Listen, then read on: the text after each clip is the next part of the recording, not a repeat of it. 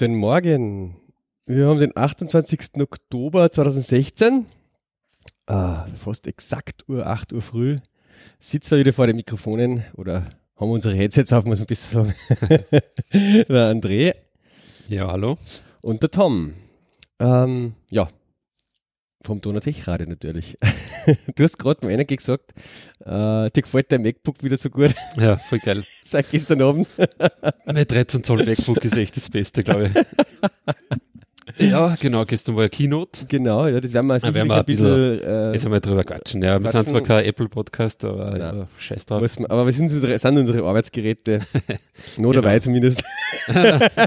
genau. Nein, hoffentlich nur länger. Hoffentlich nur länger.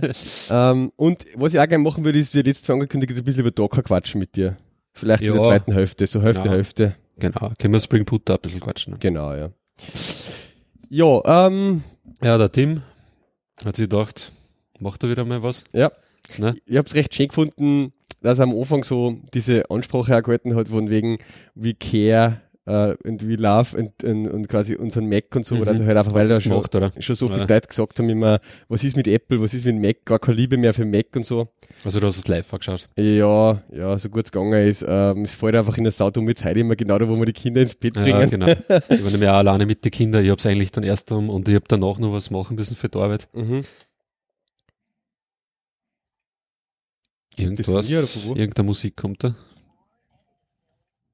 Ist das das? Irgendwo haben wir da einen Sound. Ah, Moment mal, das ist ja da die Keynote, die da läuft, oder? Ah, ja. genau. Ja, ähm, ich habe auf jeden Fall versucht, ein bisschen live zu schauen. Dann habe ich mich äh, ins Kinderzimmer reingeguckt neben, äh, und gewartet, bis die Kinder schlafen. Habe am iPhone ein bisschen weiter geschaut, mit den Kopfhörern ja. und so. Also ich habe schon das meiste mitgekriegt, ja. Aber das habe ich mir nicht so schlecht gefunden. Er hat halt natürlich dieses Ding adressieren versucht, dieses Bedenken von vielen, dass mhm. sich Apple nicht mehr um den Mac kümmert. Ja. Ich habe es dann so gemacht, weil es schon relativ spät war, wie ich mir dann die Aufzeichnung angeschaut habe. Ich habe dann einmal ein bisschen durchskippt, einfach die ersten, ich glaube die ersten 48 Minuten von die 86 Minuten hast du durchskippen können, weil dann haben sie mal eigentlich wirklich dann die äh, neuen MacBooks vorgestellt. Mhm. Hm. sozusagen. Grundsätzlich war, war es eigentlich eher der kurze äh, Keynote, ja, das war um Viertel über 20 so. Woche vorbei. Genau. Äh, ich habe mir eigentlich dann da irgendwie, das war für mich ein bisschen enttäuscht, weil ich mir schon dachte, es kommt jetzt für Apple Pay und so wieder ein bisschen was hinten nachgenommen. Ja. Aber mhm. da haben sie eigentlich dann einfach noch die Macs einfach abtrat. Ja. ja. Aber gut, ja. Das, ja, das haben sie ein bisschen aufbauscht, äh, dieses Mal. Ja. Dass sie ein bisschen über eine Stunde kommen und so. Mhm. Ja, genau. Ja, und der Phil, na, der Tim, Team. Haben eigentlich zuerst mal wieder das Video hergesagt und so. Mhm, mh. Und was, was er mir, ja, ich weiß nicht, was ich eigentlich gar nicht so erwartet habe, ist, dass jetzt quasi diese neuen MacBook ähm, Pros auch so über diese äh, Touchbar, so nennen sie es ja, auch definieren, dass es so das, das Mega-Feature jetzt eigentlich ist. Mhm, ja. Mhm. Das, weil genauso war es eigentlich aufgezogen. Ja. Ähm, auch dann bei diese, also sie haben vorgestellt diese Touchbar, ja, das heißt die Funktion. Ja, heißt jetzt wirklich Touchbar. Touchbar. vorher war gerumort, damals heißt Magic Toolbar. Genau, ja, das ist Touchbar, sagen ja. sie jetzt. Äh, das heißt diese FX-Tasten, beziehungsweise die Escape-Taste, mhm. beziehungsweise die Power-Taste, mhm. ähm, so wie es aktuell die oder so wie es die alten MacBooks muss man eigentlich schon äh, gehabt haben, die gibt's nicht mehr, sondern an dieser Stelle ist so ein Multitouch-Panel jetzt, so schmales, mhm. ja, äh, Multitouch-fähig mit ähm, Touch-ID-Sensor auf der rechten Seite sozusagen, ja. glaube ich. Ja. Ähm, ja, und da blenden sie da halt quasi dann die Funktionen ein, äh, die halt bis jetzt ähm, quasi mit den Funktionstasten standardmäßig halt belegt waren. Mhm. Ähm, sie haben es dann auch so gemacht, wie man es dann eigentlich gedacht habe, und zwar, dass du trotzdem äh, immer einen schnellen Zugriff auf die Systemfunktionen auch immer hast, egal in welchem Programm du dich befindest, mhm. weil du magst einfach schnell mal zum Beispiel Musik pausieren, ja, mhm. oder die Helligkeit von deinem Monitor jetzt irgendwie regeln oder so. Ja. Da kommst äh, im Endeffekt, glaube ich, schnell hin. Ja. Mhm. Du musst das, glaube ich, aufkloppen. Genau. Für ein paar Funktionen, also ein paar Funktionen kommst glaube ich, gleich. Ja. Manchmal wird so quasi collapsed rechts ein bisschen. Genau, ja. aber zum Beispiel für ähm, äh, Mission Control und so, musst zum Beispiel standardmäßig eigentlich das dann aufkloppen. Genau. Und dann hast du erst Ich glaube, Lautstärke ist fix immer da, so wie es jetzt ja, ja ich glaube, das rechts, kannst du konfigurieren. Ja. Irgendwie so, ja. Mhm. Welche, das, das haben sie eigentlich ganz cool gemacht, ja. das mit den Konfigurieren, das hat er gar herzagt, wo du quasi diese Funktion, also diesen Button, ja, diesen Software-Button kannst dann quasi über den Bildschirm runterziehen. in den ja. Rein, ja, das ist geil. Das ist wirklich geil. Schaut wirklich ja. cool aus, ja. Da wird zuerst auch so, wow. Ja, okay. ja, schaut echt, das schaut Magic aus, wenn das springt das Icon von dem einen Bildschirm auf den anderen an. Ja. Das war wirklich wieder so typisch, so, so Apple-mäßig genau. wieder, ja, was du denkst, Alter. Okay. Ja, gut, jetzt dann Bildschirm alle Leisten aber rein. Ja, genau, ein anderer blendet einfach die Leisten ein und, und, und Genau. Cool, ja. ja. so ist das. Und ähm, der Greg Federici hat quasi die Demo dann auch gemacht ein bisschen. Mhm. Ja, sie haben natürlich gleich lustig gemacht über die Leute, äh, die sie jetzt da über den Escape-Button und die das Wegfallen der Funktionstasten ja, jetzt irgendwie schon genau. äh, aufgeregt haben oder wo ein bisschen Panik. Ähm, Don't panic, it's still there und so, ja. Ja, man muss ja da dann sagen, okay, weiß jetzt nicht in welcher Form das da ist. Ja, jetzt sagt man, es gibt ja nur die FN-Taste ganz äh, links mhm. unten. Mhm. Gibt's ja auch immer so in, immer nur so in dieser Form. Das fühlt sich ja im Prinzip genau gleich an. Also wenn du das Mac in die Stand, ich weiß nicht, wie es bei mir jetzt, warte mal, bei mir ist es ja so, standardmäßig glaube ich, wenn du den Mac jetzt kaufst, das ist was von den wenigen Sachen, die ich immer, immer umbelege. Normalerweise haben wir die Funktionstasten oben beim Mac schon die Funktionalität, Helligkeit, Lautstärke, bla bla bla. Genau, ja. genau. Und wenn du die Funktionstaste druckst, kommst du auf die Funktionstaste kommst eigentlich auf die richtigen genau, Tasten Genau, ist eigentlich für jeden, der Mac mhm. defaultmäßig kauft. Genau, und ich glaube, dass und du wahrscheinlich auch bist aber so einer, der das umändert, dieses mhm. Default, auf, dass defaultmäßig die Funktionstasten verwendet werden, weil die die relativ häufig verwenden. Ja, ja also, häufig, also zumindest in der Entwicklungsumgebung, genau. da verwende ich es. Aber ich glaube sonst, die ehrlich Wagen, gesagt, eigentlich nirgends, aber im ja, Endeffekt Aber da gangert es mir halt ab und da gangert es mir an, wenn ich halt immer Funktionstaste drucken muss. Und dann, ich bin und da ist, Genau, und da ist die Frage, ob du es invertieren kannst, immer noch. Oder ob sie das gar das nicht wollen, dass aber du sozusagen auf die Funktionstaste gehst, sagen, damit du auf die Touchbar, auf die richtige Funktionalität kommst. Ja, aber also wie gesagt, für die Leute fühlt sie sich genau gleich an wie bisher. Wenn du das im Default-Setting hast, ist das Default-Setting so, genau gleich. Naja, solange du hm? Das Default-Setting. Genau, das Default-Setting ja, genau. ist genau ja. gleich. Du musst ja. die Funktionstasten drucken, dass du die Funktionstasten drucken kannst. Das schon, ja. Also die FN-Taste dann. Die Frage ist, ob du das invertieren kannst dann, ne? Das weiß ich Weil sonst wird's fad. Aber wie gesagt, die, für die Default-Einstellungen bleibt es gleich. Für die Leute fühlt sie sich genau gleich wie bisher. Ähm, und ich sage mal, es wird wahrscheinlich auch so sein, dass jetzt irgendwie eine App wie IntelliJ, die IDE, äh, natürlich dann, die können die alle selber auch in die Sachen was einlegen. Mhm. Ja, also wahrscheinlich, wenn sie das geschickt machen, ist ja nicht die Frage, wie du es durch GRE durchbringst und durch die Java Engine, äh, dass du sozusagen dann auch das belegen kannst, so frei, wie du das haben willst, gleich mit Symbole oder was. Ja, ist schon nett. Aber okay. Ist schon nett, ja. Die fällt halt dieses ähm, haptische Feedback quasi fällt ja. halt weg vom Button, ne? wo du die jetzt im Endeffekt vielleicht ein bisschen gefühlsmäßiger hinfinden kannst und mhm. so das hat man witziger, also bei der Demo hat man das eigentlich auch gut gesehen. Äh, du musst dann schauen, immer, durch das, dass ja im Endeffekt ja ein Display ist, musst eigentlich schauen, immer hinschauen, wo es die tippst. Ja, ja. So auf die Tastatur. Ja. Das weiß ich nicht, wie man, das muss man dann schauen. In ist der ergonomisch nicht wie, halt, ja. wie an das gefällt, ja. ja. Weil normalerweise schaue ich eigentlich relativ eng auf die Tastatur, wenn ich irgendwas mache. Ja. Mhm. Vielleicht gar mal ein bisschen orientieren, so. Wobei auf nicht, die F8-Tasten muss ich immer schauen, wo die ist. Die drucke nie blind. Ja, aber so zum Orientieren, wo du halt dann die Finger hinlegst und dann schaust ja, du halt irgendwie ja. nimmer. Muss man dann schauen, wie gut das dann überhaupt funktioniert, ja. Man das reiner Display ist, wo ich dann meine Finger drauf liegen habe und so. Oder gar nicht drauf liegen habe. Ich glaube, du musst viel öfters drauf schauen. Weiß nicht, ob mir das so gefällt. Aber andersrum, im Großen und Ganzen, ja. Ja, nein, ich würde nur sagen, im Großen und Ganzen, ja, wie wir gesagt haben, ich meine, ich verwende es jetzt im IntelliJ, ja. namentlich die F-Tasten Ansonsten fällt mir jetzt eigentlich gar nichts ein, wo ich die, genauso. wo ich die verwende. Genauso. Anders schaut's vielleicht aus, da weiß ich nicht, Weil wie das machen. Wenn du jetzt äh, Windows fährst auf dein MacBook, äh, weiß ich nicht, ja, also, was, was du zum Beispiel unter Windows dann machst. Mhm. Blenden es da standardmäßig ja, dann, dann noch mehr überhaupt verwendet? Unter Windows? Oder? Ja, doch, hast du ja. doch schon teilweise immer die Funktionstasten verwendet. Ah, doch, doch, nicht, ja. doch, doch. Nein, aber was ich nur sagen wollte, was mir schräg, oder was mir eigentlich auch die gestrigen und vorgestern äh, unterkäme ist und was ich eigentlich, weil ich gefragt habe, was ist jetzt das Problem oder was wäre das Problem, wenn jetzt die Touchbar oben kein Escape mehr hätte und so oder ob die Funktionstasten jemand abgehen würde, mhm. haben wir einige Leute oder eigentlich wirklich zwei konkret jetzt in meinem näheren Umfeld auch gesagt, sie haben die Funktionstasten schon lange in ihren Apps umbelegt, umgemappt. Also jetzt im IntelliJ, Zum genau. Beispiel mhm. überall. Also die, es gibt ja. halt einfach Leute, mhm. die, wir kennen zu einer anderen Generation, ich komme da eben echt von den ganzen IDEs aus Eclipse aus und bla bla, wo halt immer die Funktionsdaten für die, die Bagen und das Zeigliche verwendet worden sind. Mhm. Ja. Aber ich glaube, da kannst du es ja umkonfigurieren. Du kannst es überall umkonfigurieren. Aber, Aber ich war noch nie auf das, die Idee gekommen, Nein, ich habe das auch nicht gemacht, weil ich mag das eigentlich immer recht gerne, wenn ich mit den Standard-Settings auskomme, weil dann verliere ich wieder mal irgendwo diese ja, Settings oder genau. habe es nicht irgendwo gesichert. Ich bin da oder ich bin dann zu faul, dass es wieder importiere von irgendwo. Ich versuche auch so nachher wie möglich Standard-Settings zu stelle ich im IntelliJ einfach das macOS X irgendwas Setting genau. ein und dann. Falls nicht weit. Genau. Ja. Ja. ja, ja, klar. Ey, aber es ist, ist mir witzig, auf die Idee war ich selber noch gar nicht gekommen, aber ich habe es gestern zweimal und vorgestern im gehört von Leuten, mhm. dass sie das sowieso noch nie verwendet haben, die F8 weil sie, und, und F9 die Funktionstasten, weil sie die immer ummappen. Ja, aber ich, pff, weiß ich nicht. Die Idee war ich noch gar nicht gekommen.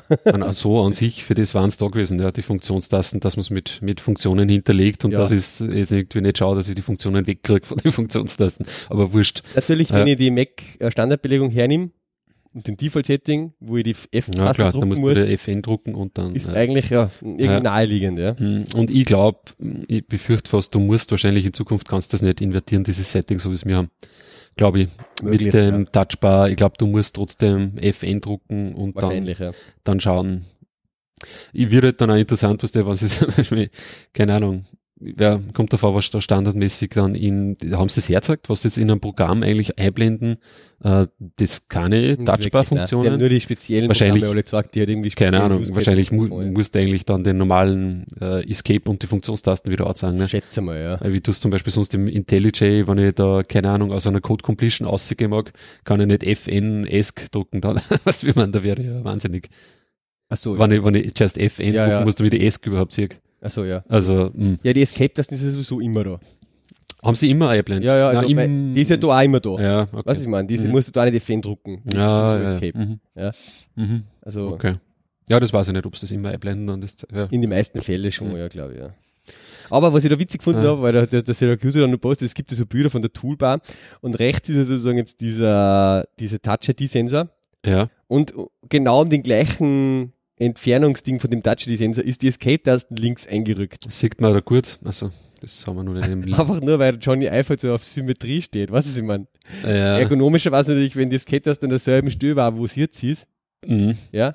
Aber sie haben es halt genau das gleiche eingerückt, mhm. weil es wie halt rechts die Touch-ID. Mhm den Sensor. Ja, weißt du, eher genommen. Ja, du musst halt dann im Endeffekt eh, sowieso drauf schauen, ne? wo du hitoucht, sozusagen. Ja gut, äh, aber wenn ich das kommt halt dann an derselben Stelle um dem Eck hätte, das würde ich nur da, da fühlen da, dann, was dann Tipp halt dahin. Ja, fühlen, ja, ja, mehr oder weniger, ja, rechts, genau. Links oben ist es mhm. links oben. Ja, das ja. ist komisch, dass das so gemacht Und vor allem die ESC-Taste ist ja da relativ nahe, also auf der rechten Seite gingen ja dann auch andere Buttons weiter, zumindest da in diesem Screenshot. Mhm. Also das heißt, du musst schon wirklich hinschauen, ja, was du hindruckst, weil sonst weiß ich nicht. Löst du irgendeinen Favoriten oder irgendwas aus. Ja. Wenn ich da ein bisschen daneben gehe. Ja, weiß ich nicht. Keine Ahnung. Soll, sollen mal sich ein paar Leute äh, anschauen. Ja, bin gespannt, in so äh, zwei, drei Wochen wird es die ersten Geräte dann einmal irgendwo stehen. Ich finde es nicht. Geben. Ja. Also mit dem, mit dem Punkt habe ich nicht so das, das Problem. Weil wie gesagt, okay, IntelliJ, ja, muss man sich anschauen. Ansonsten habe ich es eigentlich auch nicht verwendet. Ansonsten ich meine, ich habe mit den auch gehabt. Ich finde es eigentlich spannend, weil, was man mit dem mit machen kann. Also sicherlich ein neuer Schritt wieder in neue ja, Interface-Möglichkeiten. Genau. Ja. Ja. Die Frage, ob sich das dann bei anderen Betriebssystemen auch irgendwie durchsetzt oder so, oder ob das jetzt wieder eine Spielerei bleibt, das du eigentlich nur im Mac OS X jetzt hast. Da. Ja. Das, ich glaube üblich, also. Es ist halt dann auch, was das ist bei, die, bei diese Demos, ja, das schaut dann alles so gut aus, ja, aber ich meine, was, halt ums Herz sagt, oder was, mit welchen Applikationen kannst du das jetzt machen, halt mit, mit Fotos, haben es drinnen gehabt, Mail haben es drinnen gehabt. Man kann sagen, eigentlich generell durch alle einen Mac OS Video Editing, das kann man sich auf der Homepage, wo haben sie das? Das ist nämlich ziemlich geil, da kannst du das eigentlich für die Apps dann auch anschauen, wie genau, die ja. Touchbar ausschaut. Kino also muss man auf, so halt. da haben sie jetzt eigentlich genau, beziehungsweise da Systemeinstellungen und so. Ja, muss man sich muss man sich mal anschauen, inwieweit man das dann auch irgendwie verwendet. Das ist halt dann auch wieder so Sache, das schaut dann relativ gut aus, ja. Und dann hast du halt Programme oder, und dann arbeitest du im Endeffekt eh nur in Programme, die das eigentlich dann gar nicht unterstützen. weißt du, wie man, meistens, äh, ja. meistens gell, dann, ja. keine Ahnung. Kann auch sein, dass sie es dann unterstützen im Laufe der Zeit, aber oft ist es so mit so Features, das haben halt dann die Mac-Programme und dann die anderen irgendwie vorhin, mhm. äh, über die Klippe. Und, und da kommt es halt auch noch davon, ob das jetzt so ein Feature ist, was man auch wirklich in den, sagen wir mal, in, in den eigenen Arbeitsworkflow jetzt aufnimmt. äh, weißt, äh, weil, weil du jetzt irgendwie immer da auf den Kopieren-Dings oder Ausschneiden auf touchen, ja, bei Mail oder so. Ach so, ja. Oder, oder sage ich einfach äh, Command C, so wie es schon immer es Irgendwie so, weißt du, wie man- das muss, das muss sich aussehen. Mhm. Genau. Dann, das war ja geil, er hat sich eigentlich dann einmal ziemlich verhaut bei der Präsentation, gell? Ja, irgendwo hat er mal Äh, erstmal so irgendwie so das, so richtig, wo er sich wirklich entschuldigt dann hat. Ja, Äh, da hat er quasi die Folie übersehen, wo irgendwie umgestanden ist, sie sind jetzt die schnellsten. genau. Alles sind die most dann- powerful dann, MacBooks. dann Ja. selber abhauen müssen. Genau, ja, ja. er wollte gleich zu den Specs gehen quasi, dann ist zwischendurch noch so eine Folie Also, gekommen. äh, ah ja, genau. All the MacBooks are now the genau, most powerful MacBooks. sind natürlich die schnellsten, die wir jemals gemacht haben. Mhm. Ja, sie haben halt da diese sechste Generation von den Intel-Chips drinnen, von den i7 bzw. i5 bei den 13. Wobei, das ist was, was ich irgendwie, was mir am meisten interessiert hat, aber ich nirgends lesen habe können, was für ein genaues Chipset das ist. Das ist das Skylake, ist das Kaby Lake schon, was der und so weiter. Weil das war im Prinzip Mhm. ich immer, glaube, das ist Skylake, oder? Soweit die- ich auch. das ist ja. genau dasselbe wie, wie eben Microsoft Surface Book und so, die haben alle diese sechste Generation, ich glaube, das ist Skylake. Genau, aber eigentlich äh, war jetzt immer schon das Rumor, so quasi, sie warten deswegen so lange jetzt mit den MacBooks, Ja, Sachen, weil eben auf Kaby Lake warten. Ah. Ja. Äh, aber scheinbar haben sie das doch jetzt nicht abgewartet, weil bei den letzten Rumor, was sie, oder beim letzten Announcement von Intel, was sie rausgebracht haben, äh, haben sie ja quasi die Kaby Lake nur die Low ähm, Mhm. Power CPUs vorgestellt und nicht diese High Power CPUs, die sie da brauchen. Und die kommen erst Anfang nächsten Jahres. Mhm. Das war jetzt für mich zum Beispiel schon mal der erste Punkt, abgesehen davon, dass ich jetzt gerade nicht aktuell ein Neues brauche. Ja? Ja. Aber ich würde auf jeden Fall, wenn ich mir sowas kaufen würde, noch warten, bis Mhm. die nächstes Jahr, Anfang des Jahres, Mhm, April, Mai oder was, die Ja. Lake äh, Chipsets Mhm. kriegen. Weil da gibt es sicher bald ein Update. Jetzt schätze mal, halbes Jahr, Jahr acht. Monate. Mhm. Ja. Ja. Und auf das würde ich auf jeden Fall noch warten, weil jetzt hat man das, die, eigentlich nur die letzte Chipset-Generation drinnen, Mhm. die Sky, Skylake. Mhm. Ja. Deswegen ist es einfach der, Perf ich meine, ich bin jetzt nicht gespannt, ich habe noch keine äh, Dinge halt gesehen oder gestern, keine wirklichen Benchmarks, äh, ähm, Vergleiche so zwischen aktuelle 15er und, und dem neuen 15er, ja. Ja. Äh, ich glaube, dass da nicht weiß gut, wie viel Unterschied ist Mhm. von der Ich Geschwindigkeit meine, sie haben natürlich CPU. dann schon wieder gesagt, zum Beispiel bei dem 13 Zoller kann ich mich jetzt erinnern, glaube ich, oder? Das haben sie im Benchmark einmal hergesagt, der Schiller. ja, sie haben überall Hat er so gesagt, so 80% schneller, Ja, bla bla bla. aber, aber da haben sie sich hauptsächlich bezogen auf Grafikpower. Mhm. Also da haben sie gesagt 3D Ja, da haben sie äh, jetzt, warte mal, Gaming und Video-Editing. da haben sie ja trotzdem nur bei den 13 Zoller haben sie trotzdem nur diese Intel-Dingsbums. Warte mal, wie heißt die? Genau. Die Iris, also in der, es gibt jetzt quasi ähm, schwächeres 13 Zoll Modell. Ja. Da haben sie die 540er drin. Und in dem stärkeren 13 Zoller haben sie die 550er Intel Iris Graphics drin. Und der 15 Zoller, Hat jetzt zum ersten Mal AMD-Grafikkarten, oder nicht zum, Ja. ersten Mal, aber halt seit langem wieder mal. hm, Weil vorher haben sie immer einen Nvidia-Chip drinnen gehabt. Ah ja, okay. Ah ja, da 13, 15. Genau, stimmt. Da, den gibt's eigentlich jetzt nur mehr mit der Radeon, gell? Ja, genau, die haben jetzt Mhm. ein Radeon drinnen, ja. Radeon Pro, okay. Mhm. Ja. Ja, weiß ich nicht. Ja, auf Grafik. Ich meine, was man da, sie Wie haben gesagt, halt auch, von der Grafikpower sind sie viel stärker geworden. Haben sie von der, stärker aber von der CPU haben sie keine eigenen Ding gesagt. von der Sie haben sie wahrscheinlich auch stärker werden müssen, ne? Weil Ja. sie jetzt eben, auch, ja, das herzagt, also Display haben, haben sie auch kein eigenes rausgebracht. Da hat er nur irgendein so LG-Display ja, Zusammenarbeit mit, mit LG, ja. mit LG. Ja, ja, LG. Okay. Aha, ein 5K-Display. Ja, genau. Also sie haben jetzt eigentlich das 5K-Display, auf das alle immer gewartet haben, auf das Retina Display, aber nicht von Apple als, als, als Thunderbolt-Display, sondern eigentlich über Third Party von LG in Zusammenarbeit mit einer baut. Genau, ja. Ja. Ja, ist ein bisschen schräg. Also das sagt jetzt, es wird wahrscheinlich eben kein Thunderbolt-Display mehr von Apple geben. Ja, Genau, es ist ja ein bisschen schräg, wenn man da mal so den Bestellvorgang durchklickt und so. Ähm, äh, es gibt's ja nicht zum Bestellen. Also es gibt ein 4K LG-Display, Mhm. aber es gibt kein 5K. Okay, das kommt erst sozusagen. Ja. Das kommt quasi erst, ja. Mhm. Also das ist auch ein bisschen, ja. Genau, also und so von der Ausführung her, vielleicht sagen wir das vorher noch, ähm, es gibt es eben jetzt in schwarz, ja, in diesem Space Gray, also richtig schwarz ist es nicht, ja.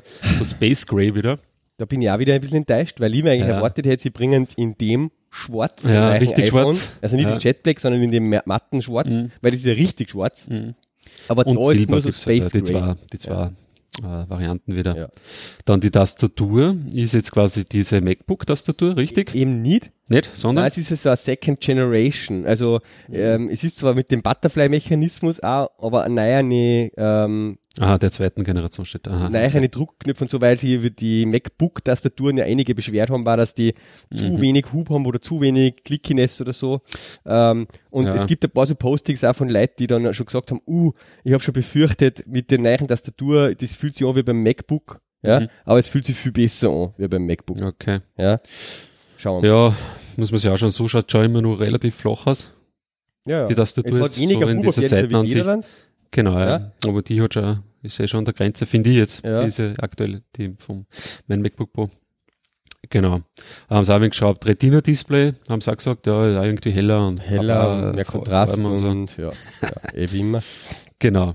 Mhm. Äh, Akkulaufzeit haben sie, glaube ich, haben sie in der Präsentation richtig was dazu gesagt? Heute 10 Stunden steht es genau, wieder auf der Marketingseite. Ja, haben sie auch kurz erwähnt, wie immer, 10 Stunden, ja. Bessere Lautsprecher hat. Dünner ist, sieht man. 13 äh, 17 Prozent. 13 Zoll ist 14 Millimeter, glaube ich, hat er gesagt. 8 irgend sowas, ja. Aber vielleicht überall. Äh, 17 Prozent dünner, sagen sie generell. Das ja. überall, glaube ich, um 3, 4 Millimeter. Also da ist 13er 14,9 Millimeter und das 15er 15,5 Millimeter. Ja, ja. Ja, also das 13er finde ich, wenn du das jetzt da so nebeneinander siehst auf dieser Marketingseite, schaut es richtig, schaut schon wirklich, äh, ja, dünn, mhm. sehr dünn aus. Touchpad ja. ist doppelt so groß wie vorher, was mhm. ich auch mhm. cool finde. Ja. Mhm. Lautsprecher haben sie jetzt irgendwie ein bisschen anders ah, positioniert. Ja. Ne? Genau. Ja. Und dann haben sie noch ein paar Boards genau. einmal Neiche dazu da. Ja. Ähm, und zwar, sie haben vier Thunderbolt 3 Boards. Genau. Mit denen du theoretisch auch zwei, ich glaube, sie haben sogar gesagt, zwei 5K-Displays kannst du mit denen betreiben. Und zwei Mega-Rate-Systeme. Und zwar, genau. Gleichzeitig. Genau, das heißt, wir können jetzt endlich alle unsere, unsere Thunderbolt 3 Geräte daheim ausschließen. Mm, naja, du kannst im Prinzip, äh, jetzt haben wir richtig an dem geilen Moment da, wo du sozusagen nur noch einen Ort vom Port hast und alle mhm. Sachen drüber anschließen kannst. Ja? Wenn du die Adapter hast. Ge naja, es wird ja so sein, das ist ja nicht jetzt eine Übergangsphase, ja. wo du einen Adapter brauchst für irgendwas. Aber jetzt hast du wirklich einen HDMI. Nein, nicht, nicht für irgendwas, ich brauche für alles einen Adapter. Ja, für alles, was ich daheim stehe, brauche ich einen Adapter. Ja, ich habe ich hab ein Thunderbolt-Display, da brauche ich, der kostet 70 Euro, habe ich gesehen. Mhm. Der USB-C zu Thunderbolt 2 Adapter, so 70 Euro. Dann es gibt keinen MagSafe mehr. Das heißt, ich kann alle meine, alle meine Mac, ich habe drei MagSafe-Adapter, weil die teilweise an also verschiedene. 10 Euro Dinger da rein. Hm? Die kleinen oder was? Die MagSafe-Adapter, nein, die, die, die Netzstecker. Ach so, ja, ja. Mhm. Die gibt's nicht mehr. Ist interessant, ja, dass diesen MagSafe-Anschluss gar nicht mehr gibt. Genau, ja. Ähm, weil ja der war eigentlich schon relativ cool war, weil du hast da auch rennen können beim Kabel. Ja, wobei das war also für mich noch nie ein Argument, weil ich stehst, wo soll da wer anrennen? Ich hab das hm? Ding am Tisch. Nein, doch, das ist mir schon ein paar Mal passiert. Also wenn ich so unterwegs war, doch, doch sicher. So, also ja, ja, ja. Gedacht, ja. Nein, nein, wenn du da einer drüber rennt, das hat wirklich ja, dann muss ich ja quer über den Gang und mich spannen irgendwo. Das tue ich ja nicht. Äh, äh, genau, aber jedenfalls diese drei Dings kann man mal einstampfen. Konnte man einstampfen, wenn er was gekauft hat. Und ja, also für mich ist das so der Punkt, wo jetzt jetzt eigentlich aktuell die Leute sagen wird, hey, wart's noch ein bisschen. Ja. Ja, aber es ist ein Henne-Ei-Problem. Äh, du brauchst ja. einfach irgendwann einmal den Wechsel. Also Irgendwas muss vorher sich ändern. Sie haben ja, ja, Sie haben es baut ja keiner ein Gerät mit, ja. einem, mit einem USB-C-Gerät, wo es ja, keinen Stecker für nicht, sie, müssen, sie hätten ja nicht alle Ports entfernen müssen, alle anderen. Das haben sie ja da jetzt bei dem MacBook auch nicht gemacht. Da habe ich jetzt auch zwei Thunderbolt-Anschlüsse, aber ich habe trotzdem einen normalen USB 3-Anschluss. Mhm. Dann habe ich da auch noch einen USB 3, dann habe ich da einen HDMI genau. und diesen SD-Karten-Slot. Ja. So, und für den HDMI brauche ich jetzt auch wieder einen Adapter für irgendwelche HDMI-Monitore, die irgendwo umeinander stehen. Das ist ja logisch. Ich meine, irgendwann muss der mal Nein, sie hätten das nicht, nein, sie hätten das nicht alles auf einmal umstellen dürfen, glaube ich. Ja, aber also, es, ist voll, es ist einfach, das ist typisch Apple. Die machen einfach, sie hauen einfach einmal als Floppy Drive aus und dann muss, muss man ohne Floppy Drive auskommen. Und sie schmeißen einmal das DVD-Laufwerk aus und dann muss man halt einmal mit seinen ganzen DVDs einfach einmal einstampfen gehen. Ja? Ja, aber ja, das ist da, das da müssen genau sie aber mal konsistent sein. Ne? Weil ja, jetzt zum Beispiel beim, beim, beim iPhone, jetzt kaufst du ein iPhone und dann kaufst du ein neues MacBook Pro und da kannst du nicht einmal dein iPhone ausschließen. Klar, da kannst du um 30 Euro an USB zu Light, gibt's halt die, gibt's halt die iPhones zum Beispiel zum Kaufen mit einem USB-C zu Lightning-Kabel. Also ich weiß nicht, das ist, da, das, da haben sie ein wenig verschissen, meiner Meinung nach. Naja, da hätten sie genauso jetzt wie bei dem MacBook Pro, hätten sie einen sanften Übergang machen müssen, weißt, dann gebe ich einer halt von mir aus zwei USB-C oder zwei Thunderbolt 3 Stecker und dafür mache ich halt dann noch ein paar so Übergangsstecker. So wie sie es im Endeffekt da mit Thunderbolt 2 auch gemacht haben. Da haben sie auch nicht jetzt alle alles da nicht gehabt, hätten sie auch machen können. Ne? Naja, sie, sie haben da auch verändert an die dann zur vorigen Generation. Da ist einfach alles gleich geblieben bei denen. Die haben die gleichen Stecker wie vorher, außer dass der Netzwerk, also der, der Ethernet-Adapter wegfällt. Ja, aber wie, wie sie die Thunderbolt-Stecker eingeführt haben, ja, haben sie trotzdem jetzt nicht gleich die USB-Stecker weggehauen.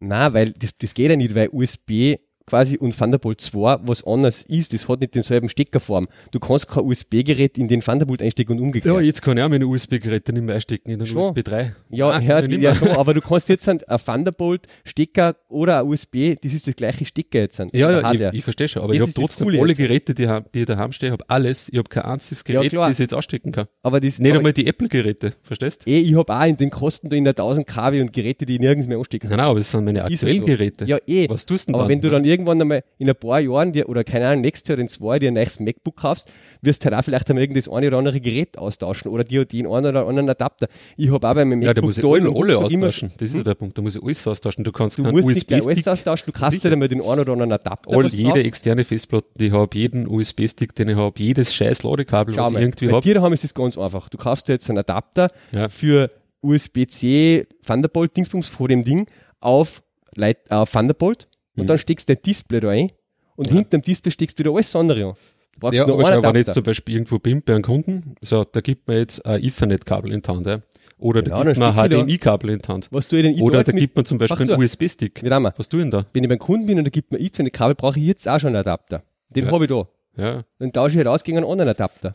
Ja, einen USB-C auf halt Internet. Genau, dann hast du vielleicht noch ein HDMI da stehen, wer einen Videobeamer hat oder irgendwie ein Ding, dann brauchst du wieder einen HDMI-Adapter. Schau mal in meinen Rucksack ein, ich habe da fünf Apple-Adapter drin. Ein DVI, ein HDMI, ein äh, VGA, ein Ethernet. Ich habe die sowieso immer schon. Jetzt sind es Ja, halt dann du andere. viel mehr. Jetzt brauche ich dann einfach andere. Ja, mehr brauchst. Na, mehr nicht mehr. Na sicher, was ist, wenn man der zum Beispiel einen USB-Stick gehabt Ja, gibt, ja, dann Ein- brauche ich sogar einen, einen USB-C ja, gut, aber den kriege ich, bei- USB-Adapter. den kriege ich bei Amazon um 3 Euro, so einen dummen USB-C auf USB-Adapter. Ja, nein, ich weiß nicht. Aber Da- das, ist einfach das, wenn ich, wenn ich, ich meine, natürlich muss ich irgendwann mit den alten Geräten noch kompatibel sein, da brauche ich halt einen Adapter dafür. ich finde, Aber da das nein, Geile ist, in der. Zukunft gibt es nur noch alles auf eine Art von Stecker. Und dann brauche ich eben gar keine Adapter mehr. Vielleicht, ja. Nein, nicht vielleicht. Das ist einfach, das ist die Zukunft. Ja, das haben sie bei Thunderbolt auch gesagt. Und Nein, nein, nein, nein, nein, das ist ganz gehabt. Thunderbolt und USB haben zwei verschiedene Stecker, deswegen brauche ich die zwei Ja, verschiedenen. weiß Jetzt brauche ich nicht mehr die zwei verschiedenen. Ja. Und in der Zukunft deswegen werden, egal ob das ein USB-Gerät ist oder ein Thunderbolt oder whatever sonst, die die Art von Stecker haben. Und dann Ja. brauche ich keinen Adapter mehr. Das ist alle, regen sich jetzt auf über Adapter, aber genau über den Weg ich ja zu keine Adapter. Wenn ich es so Ja. mache, Meiner Meinung nach hätten sie trotzdem eine Übergangsphase machen müssen, genauso wie sie es da damals halt auch gemacht tut haben. Apple nie. Es gibt keine Übergangsphase. Ja, Es gibt einfach Ja, harte das ist- Brüche. das Jetzt wird einer, haben sie glaub ich, das ist den. Headphone-Check weggehauen und haben ja, okay, ja, das ist sowieso haben den Adapter dazu geschenkt. Ja, das ist eh nett für einer, dass dieses Übergangsphase hat. Ja. Ja? Aber Ja. eigentlich sagt man, passt, alte Welt, neue Welt. Das kannst von der in die wechseln, das heißt aber, du musst jetzt ja kein MacBook kaufen. Aber wenn ich mir ein neues Ja. kaufe, ist klar, dann kaufe ich mir gleich drei, vier, fünf Adapter dazu. Ja. Brauch Ja, ey, da musst du halt dann die Preise einmal ausschauen von diesen ganzen Adaptern. Ne? Wenn der alleine schon der Thunderbolt-Adapter 70 Euro kostet, ist halt nicht mehr so Ja. Wieso, dass die ja kein Docker bieten? Das check ich nicht. Ja, Das- das können ich alles nicht, für äh, Party machen. Es gibt ha? Mobelkin und was weiß ich, überall schöne Docs. Da kaufst du ein USB Also bei Microsoft gibt es auch einen schönen Dock. Was? Ich verstehe nur nicht. Verstehst du, sollen sie diesen scheiß Dock anbieten, irgendwie um von mir aus 100 Euro. Das geht nicht. Wieso geht das nicht? Ja, weil das kostet der Adapter schon 70 Euro. Ein ein- ein- ein Dock von Apple kostet 500 Euro. Also der Microsoft Surface Book, da werden wir nachher noch drüber Ja. reden, ja. Dieser Dock, das schaut jetzt zwar nicht schön aus und wahrscheinlich Ja, ganz eben. Apple besser, ja. Der kostet 70 Euro, aber da hast du halt dann zumindest hinten was der normale USB 3 Stecker noch. Dann, ich glaube, ja, was der Teufel was, USB 3 Ethernet zum Beispiel und so. Ja, das lasse ich mir nur einreden, weil dann sage ich, okay, passt, dann kaufen wir dieses scheiß Kastel, dann stellen wir das daheim hin, kaufen wir es von mir Ja, zweimal, ist immerhin, ja, sicher, dann muss man der- halt das Kastel mitnehmen. Ja. Ja. aber sonst muss man auch 100.000 Stecker mitnehmen. Ja, ist ja wurscht. Die liegen in meinem Rucksack da innen, am Boden Ja, unten nein. und da habe ich immer alle Adapter dabei. Was Da ich kommen wir so die 100.000 Stecker von Apple viel teurer, als wenn man zwei Docs kauft. Wenn es um 70 Euro jetzt sind. Ja, Ja. Bei Apple kostet der Dock wahrscheinlich eh 500 Euro dann. Eben. Aber Und ich sag das, in drei Jahren regt sich keine Sau mehr auf über irgendwelche, weil da gibt's nur noch die Art von Stecker. hm. Du kannst da jetzt schon bei Amazon ein USB-C. ja, ich hoffe, äh, dass es ihnen halt jetzt nicht recht weh tut. Mal schauen. das tut Also, ja nicht weh. naja. Die haben, verkaufen jetzt schon MacBooks und, Bei den bei die Pros bin ich mir da nicht so sicher. also ich bezeichne mich jetzt als Pro und mir ist das ich finde das sau geil. Ja, ich nicht. Also ich Also ich- sicher nicht. und dann 100.000 Adapter nur dazu für meine SD-Karten und für meine externe Festplatten Ja, und für einen. HDMI-Monitor du und für ein- einen Thunderbolt 2 Kaufst da ein USB-C to Micro-USB-Kabel oder was für ein Amazon um 3 Euro und dann eins für USB-C Ja. to USB-Micro oder wie heißt das eine? Oder Mini, ja. Dann du alle deine Dann USB-Geräte eins für. USB-C auf Lightning Board, dann eins für USB-C auf vielleicht irgendeine SD-Karten. Nein, ich meine jetzt, wenn ich das. USB-Kabel habe, das normale USB-C to USB Micro oder Mini, kann Ja. ich meine Canon-Kamera anstecken. Ich brauche meine SD-Karten nicht ins Gerät einstopfen. Mhm. Ja. Ja, ja. Na, naja, weiß nicht.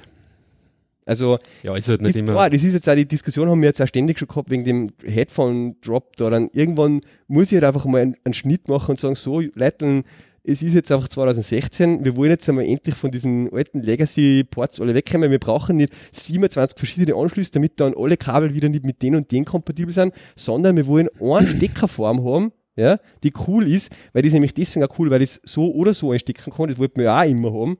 Mhm. Ja, und dass ich nicht aber beim USB dreimal probieren muss, bis ich ihn richtig einstecke. Jetzt habe ich einen, den kann ich immer richtig einstecken, der hat die richtige Form und egal was dann dahinter dran hängt, mit dem Gerät kann ich über Full Speed in, ich kann auf, was ich, was ich da anstecken kann, schon an Mhm. Datengeschwindigkeit und alles, das ist ja geil. Da Ja. wollen wir hin, ja. Ist Ja. kein Gerät, was ich mir jetzt kaufen muss, jetzt dann sofort. Und Nein, alles andere wieder nicht. muss. Und da bin ich ja gespannt, wie sie das dann verkauft. Aber, Und, aber, aber ich, ich finde, sie sollten trotzdem, sie sollten trotzdem dann zumindest halt, oder sie sollten halt zumindest irgendein Display, ja. Ich meine, das Thunderbolt sie Display ist ja auch ein. Dock im Endeffekt, ja. Ja, eh, aber das Thunderbolt Display, das war ja im Endeffekt wie ein Dock, ja. Genau. Da habe ich hinten meine USB-Stecker gehabt, da habe ich halt damals noch Firewire und so gehabt. Haben sie auch bei dem Ding extra gesagt, dass das genauso wieder ist. Schau, bei dem nur LG ein Monitor. Kabel, ja, das steckst über das USB-C an und dann hast du quasi, lohnt das gleichzeitig das MacBook drüber, was ja auch cool ist, weil das war früher auch nur zwei Kabel bei dem alten, Genau, ja. ja. Also du hast jetzt quasi die Datenübertragung, das LAN und du hast hinten dann an dem Ding wieder lauter USB-Anschlüsse und so zeigt, was du da so ansteckst, ja. Was lachst? Nein, nein, nein. Kriegen wir coole Kommentare im Ja. Verdeck, ja. Na, also was ich, ja, ich finde dieser Schritt, der ist zu hart und ich finde, sie müssen da einen Docker bieten, weil wenn sie das immer ein bisschen prolongieren, dass äh, ohne Kabeln und bla bla bla und alles viel schöner und dann brauchst du 137.000 Adapter. Also am liebsten arbeite ich mit meinem Mac, Dann- wenn gar nichts angesteckt ist. Meistens habe ich nichts angesteckt. Da Mhm. stecke ich halt meinen Bildschirm an, Mhm. ja, äh, und vielleicht, wenn ich meine 300 Mbit äh, Internetverbindung habe, gescheit nutzen will, stecke ich mein Ethernet-Ding so, ja. Aber so Ja. stecke ich eigentlich da nichts an. Ja. Also gehen mir auch die Boards nicht ab. Ja klar, das ist bei dir so, ja. Ja. Aber ich sehe schon, dann sitzt irgendwo beim Kunden und dann mag der, der irgendwas ausstecken und dann hat kein Schwein Ich will sowieso aktuell nichts für irgendeinen dieses Kunden anstecken. USB-C. Was soll Ja, du anstecken? Ich will das nicht. Ja, du nicht. Also, okay. ja, was, was, was, was, soll ich denn anstecken? Was heißt, was soll ich ausstecken? Zum Beispiel irgendein, keine Ahnung, irgendein Stick, da gibt der gar nicht mehr irgendwas, sagt, ey, da schau, da, die, da ist die Datei oben da, kopier das mal gescheit auf und dann, äh, scheiße, jetzt habe ich mein, mein USB-Adapterkabel nicht mit, so, Das habe äh, ich immer mit. Wenn ich was brauche, habe ich das immer mit. ja, genau. Ja, gleich wie mein Nein, eigenen. Eigentlich, eigentlich lasse ich mir sowieso keinen USB-Stick von irgendwie einstecken irgendwo, sondern ich habe meinen eigenen USB-Stick mit. Ja, Ja. da immer. Ja. Ja, am Kabel, da hängt da halt dran. nichts mehr. Ja, jetzt nehme ich meinen USB-C-Stick mit und der hat einen Adapter und dann stecke ich bei seinem Ding da. Da tust du sicher nur so oder so, dann hast du auf der einen Seite einen USB und auf der anderen Seite einen USB-C, ein Stückchen so oder so. Ja, Das, das ist eine Übergangsphase, da muss man durch. ja. Na, passt der. Und da, das hat man immer gehabt, wenn sie was für, also, wenn du dir so schaust, jetzt weiß ich nicht, wie lange, jetzt, seit 30 Jahren, naja, ja, 30 Jahre habe ich jetzt Computer. Und ständig hast du irgendwelche verschiedensten Boards von Serie lieber parallel angefangen und zeige gleich alle ärgsten Stecker und was weiß ich. Mhm. Jetzt kommen wir endlich in die Zukunft, wo es einen Ort von Stecker gibt. Für alle Geräte. Da wollte man immer hin. Jetzt kann man sich da echt nicht drüber aufregen. Nein, ich rede mir nicht über das auf. Ich Das ist nur, einfach sie das hätten, Geilste. das ist mit ihren scheiß vier Boards, wo sie immer alles einfacher machen wollen, da hätten sie eine Übergangsphase machen sollen. Ich glaube, das war für sehr gescheiter gewesen. Aber da ja, tut nichts. Da passiert wieder nichts. Ja, Wenn ich eine Übergangsphase habe, kaufe ich mir wieder keinen neuen USB-Stick, der USB-C hat. Und Ja, aber ich kann jetzt auch nicht alle meine USB. USB-Geräte jetzt da nicht haben, nur weil Apple Nein, glaubt, okay, nicht. Du kaufst einfach ein, du kaufst einfach ein USB-C-Kabel, steckst Ja, du an und dann steckst du ein USB-Gerät an. gut. ja. Du musst Schön, auf der ja. einen Seite die Seite, die, die kosten einen Schaß bei Amazon. Drei, vier, fünf Der Euro. Thunderbolt 2 kostet 70 Euro. Was? Das Kabel. USB-C auf Thunderbolt Ja, 2, damit okay. ich überhaupt mein, mein, mein Display wieder anschließen kann. Also auf das USB, ja, ja. Ja. Ja, das ist, das ist eine spezielle Sache, das bei Thunderbolt halt einfach von der Lizenzierung und so speziell ist halt. Ja, HDMI kostet, glaube ich, 50 Sauteuer Euro. ist, Also ja. zumindest bei Apple, oder? Wie viel kostet das HDMI-Kabel? Keine Ahnung. Gibt's die überhaupt schon so USB-C? Ah, ich glaube schon, was der, da kannst du dann da, warte mal, da musst du bei Apple mal da durchklicken. Da haben sie teilweise Belkin-Stecker und so drin, glaube ich. Also es sind nicht nur, nicht nur VR.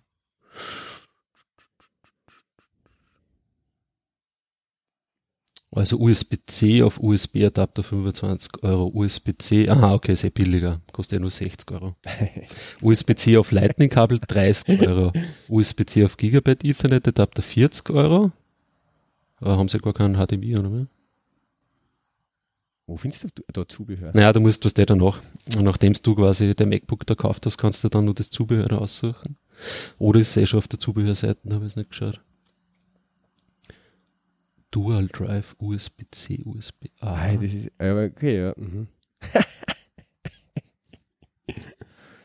Netzteilverlängerungskabel. Mhm. Ah, da. Aber wie ist das zum Beispiel, das ist eine interessante Frage. Ähm, ich mag ja immer so Kabel ganz gern, die ich ohne Adapter anstecken kann. Mhm. Weißt du, ich meine, also wo wirklich Kabel auf Kabel ist, so. So wie das zum Beispiel da. Also, da habe ich halt einfach ein Kabel, das ist auf der einen Seite halt das alte Thunderbolt 2, beziehungsweise Displayboard, eigentlich ist das noch mhm. ja, vom Hardware-Format. Und auf der anderen Seite hat es halt den äh, Bildschirm-Displayboard-Anschluss. Ja? Mhm. Ich konnte ja. jetzt ja zum Beispiel äh, den Bildschirm über HDMI anstecken, aber das sagen sie einmal, ist ja auch nicht gut. HDMI ist ja nichts für Bildschirme, sondern für Fernseher was. Ähm, aber da brauche ich dann für das zum Beispiel keinen Adapter. Jetzt ist die Frage, könnte man quasi, gibt es ein Kabel, jetzt zum Beispiel wie das daran, wo ich mhm. sage, ich fahre da auf der anderen Seite USB-C vom, vom Hardware-Format da mhm. und Ende, am Ende anderen Ende ist ein Displayboard, sowas zum Beispiel. Dann brauche ich keinen Adapter für das. Mhm. Aber ist das sozusagen, naja, ist, ist Thunderbolt immer noch, Thunderbolt 3 hat wahrscheinlich auch immer noch Displayboard drinnen sozusagen. Ja? Also Displayboard kann ja, ja auch ja, da, ja. ja. So es gibt, Beispiel. Also ich brauche das zum Beispiel für Thunderbolt Display, brauche die, da ist ein USB-C auf Thunderbolt 2, das ist aber Adapter an sich natürlich. Achso, du meinst. Mhm. Mhm. Ja, schau. Okay, ja. Hm? Du brauchst jetzt was für dein Thunderbolt. Du hast, kann man das bei dem Thunderbolt-Display, das ist ja fix angemacht, oder? Das kannst du gar nicht austauschen. Das stimmt, nein, ich brauche dann einen Du brauchst einen Adapter auf jeden Fall, ja. Also das Zusammenstöpseln quasi. Aber wenn ich jetzt einen Bildschirm zum Beispiel habe, was der wie die dann, die Dell oder diese Asus da, die Hund haben ja hinten acht verschiedene Arten von Anschluss. Da kannst du mhm. aussuchen, ob ich jetzt ein Displayboard anschließe oder äh, HDMI oder DVI oder whatever. Und eigentlich brauche ich nur halt ein Kabel, was die, den Formfaktor USB-C hat und am Ende dann hinten HDMI oder Displayboard oder so irgendwas. Ja. Mhm. HDMI ist 100 Meter, gibt es gar nichts, oder? Ah doch, HDMI auf HDMI. USB-C VGA Multiport Adapter, ist das der um 80 Euro, oder? Du hast VGA, nein, das ist nur VGA. Sage VGA-Adapter, Alter. Ja. Okay, mein VGA-Adapter, das hätten sie jetzt schon weglassen können. Aber es wundert mich echt, Glück so lange nicht mehr wie du jetzt wirklich jetzt wieder ein HDMI? Gibt's noch nichts, oder wie? Mini-Displayboard auf, also das ist da, oder? Okay, ich finde da jetzt, also, warte mal. Seite 2. Ah, da HDMI, nein. Wo Anker gibt es zum Beispiel, siehst du so uh, USB-C auf USB-Adapter im Doppelpack um 6 Euro. Was ist das? USB? Ja, USB-C auf USB. Ah, ja, okay. Weißt du, dass der einfach wieder eine alte USB-Stecker mhm. kostet. ja. Ja, weiß jetzt nicht, wie man da tut. Mit, ah, ist das jetzt Mini-Displayboard? Alter.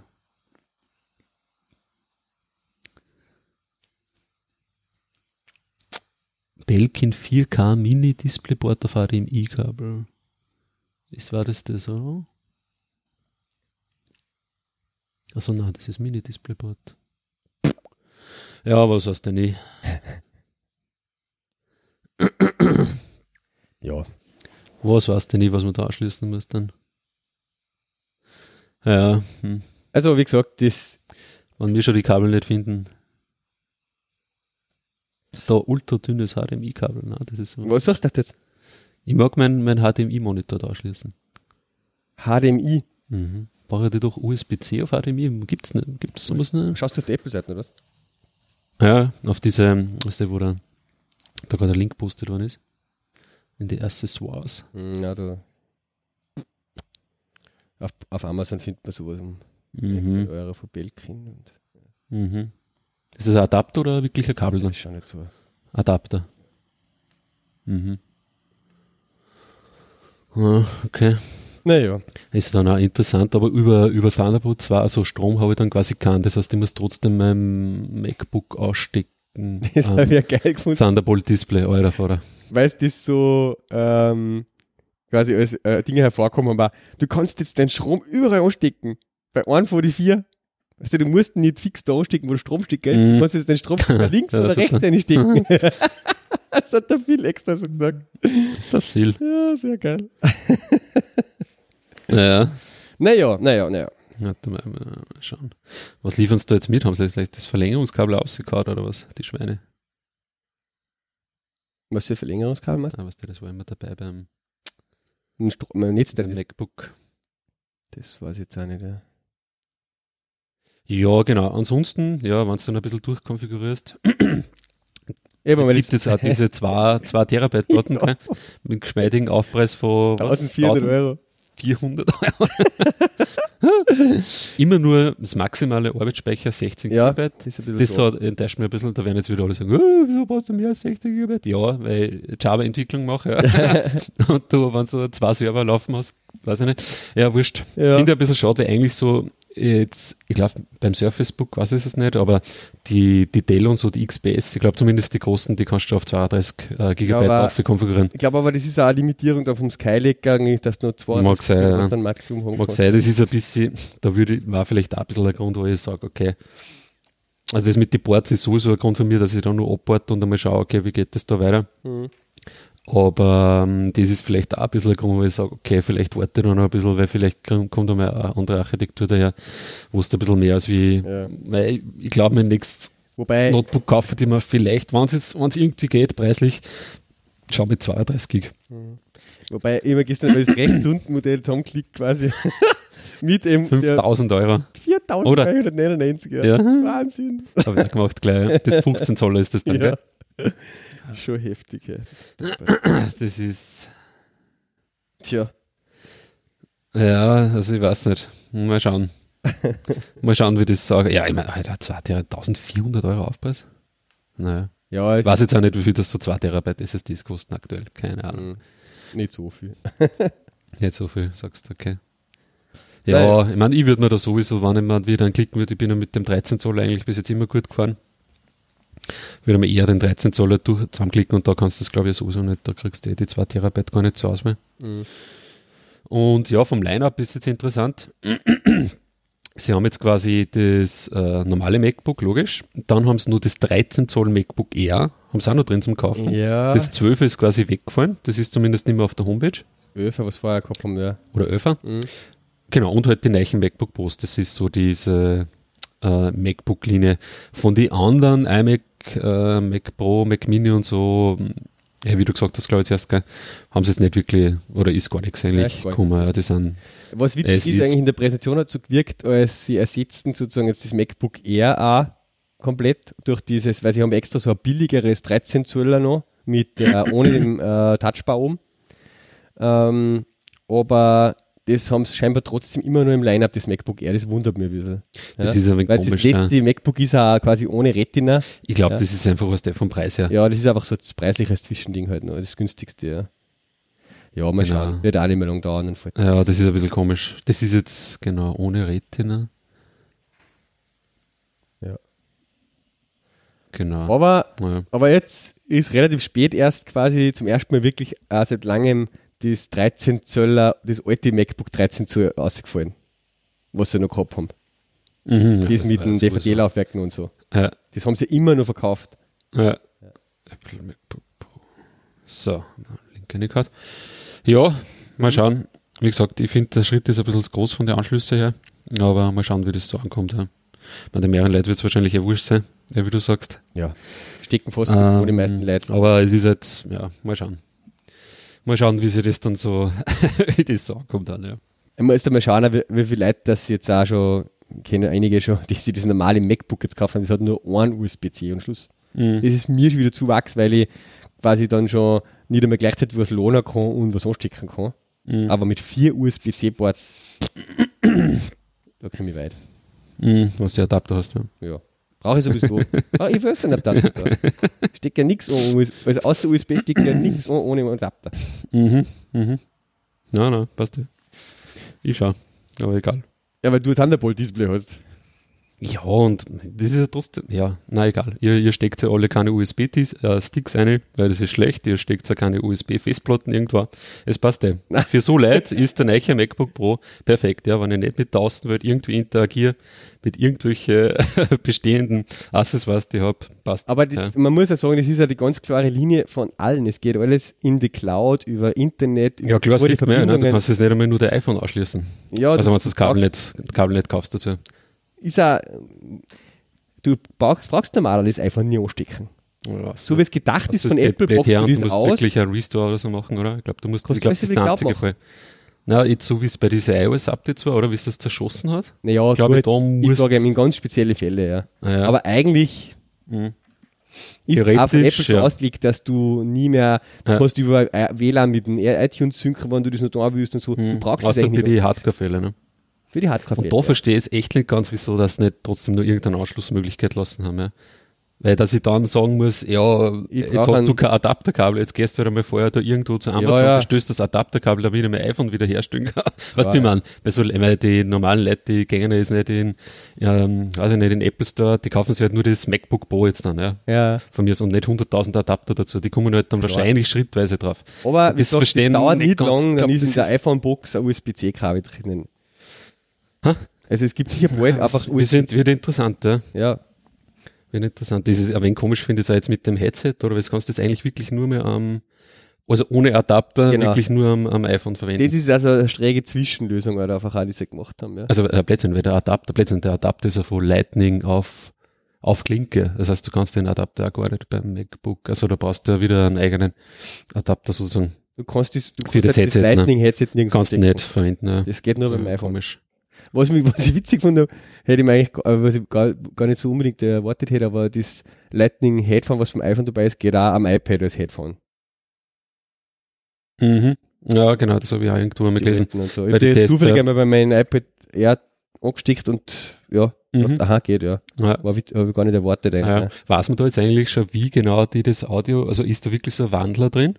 So Scheinbar. Digital, weil irgendwo, ja. also einmal Kassen, die schleifen mir irgendwie nur das Audiosignal über Lightning-Board rüber in dem, in dem Adapter, also sowohl als in dem, äh, das nervt mich schon, dass ich jetzt zwei Headsets mit habe, aber sowohl als äh, in dem kleinen Dongle, was der auf, auf Klinke, als auch in dem äh, USB, also Lightning Headset ist vorn beim Stecker so ein kleiner Wandel drin. Ja. und dass ein Pro-Gerät bei 256 GB SSD startet, stört eigentlich keinen.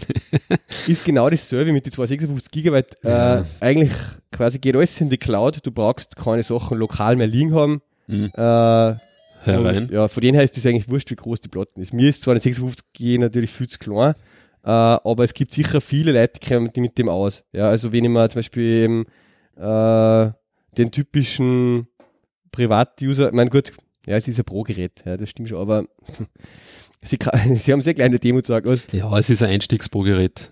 Ja, was du dann? Das also, war ein 56 Gig, das Einstiegsding, ja. Uh, schauen wir mal. Und so steckst du halt einfach ein mega Gerät noch, wo okay. du die großen, richtig großen Sachen wirst du sowieso in einem Gerät obliegen haben, ja. Man, man muss ja da sagen, jetzt da zum Beispiel das mittlere, das um 2000 Euro, das 13 Zoll halt, halt auch nur 2056 Gig und 8 Gigabyte Arbeitsspeicher.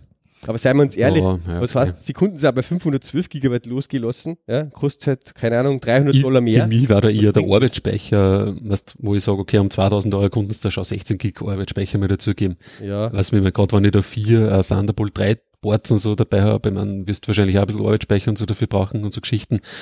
Mm, weiß ich ja. nicht. Ja, das finde ich halt nur komisch, weil diese 8 Gigabyte äh, Geschichte, ja, keine Ahnung, es gibt jetzt schon ewig, diese Ausstattung mit, mit 8 GB. Da würde ich, ich finde. der Minimalausstattung 8 GB, oder was? Achso, ja. Ja, also ja, nur das große, also nicht einmal das große 13 Zoll eigentlich hat 16. Das musst du eigentlich überall, bei den 13 Zoll zumindest musst du das überall dazu konfigurieren. Mhm, mhm, beim 15er, beim 15er nicht, genau. Ja. Da ist überall schon dabei. Aber bei den 13 Zoll muss das eigentlich, muss sein. Okay, ja, das ist ein bisschen. Da, wir haben da einen Link gekriegt, noch vom Team, die äh, 2 Terabyte Samsung-Platten kostet, sind Amazon 600 Euro. Mhm. Ja. Mhm. okay. ja, aber es muss ja dann irgendeine einbauen ins MacBook. Ja, und vor allem, ich bin mir jetzt, ich habe mir jetzt nicht im Detail angeschaut, aber sie reden ja immer von eher speziellen SSD-Chips, die sie mhm. selber irgendwo in Israel, da haben sie eine Firma gekauft, die sie da fertigen lassen, weiß nicht, wie die vom Vergleich her, von der Geschwindigkeit her sind, weil sie haben ja gesagt, irgendwie 3,1 äh, Gigabyte pro Sekunde oder sowas schaffen die. Und die Samsung schafft jetzt zum Beispiel 540 MB, also das ist ein Sechstel von mhm. der Geschwindigkeit. Ja. Das sind natürlich, kann man jetzt von den Chipsets und so nicht, glaube ich, nicht so direkt vergleichen auch. Ja.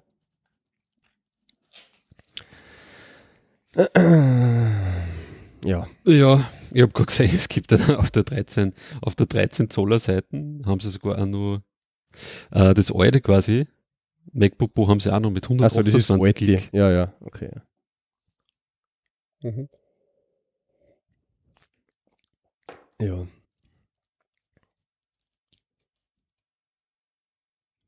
Ja.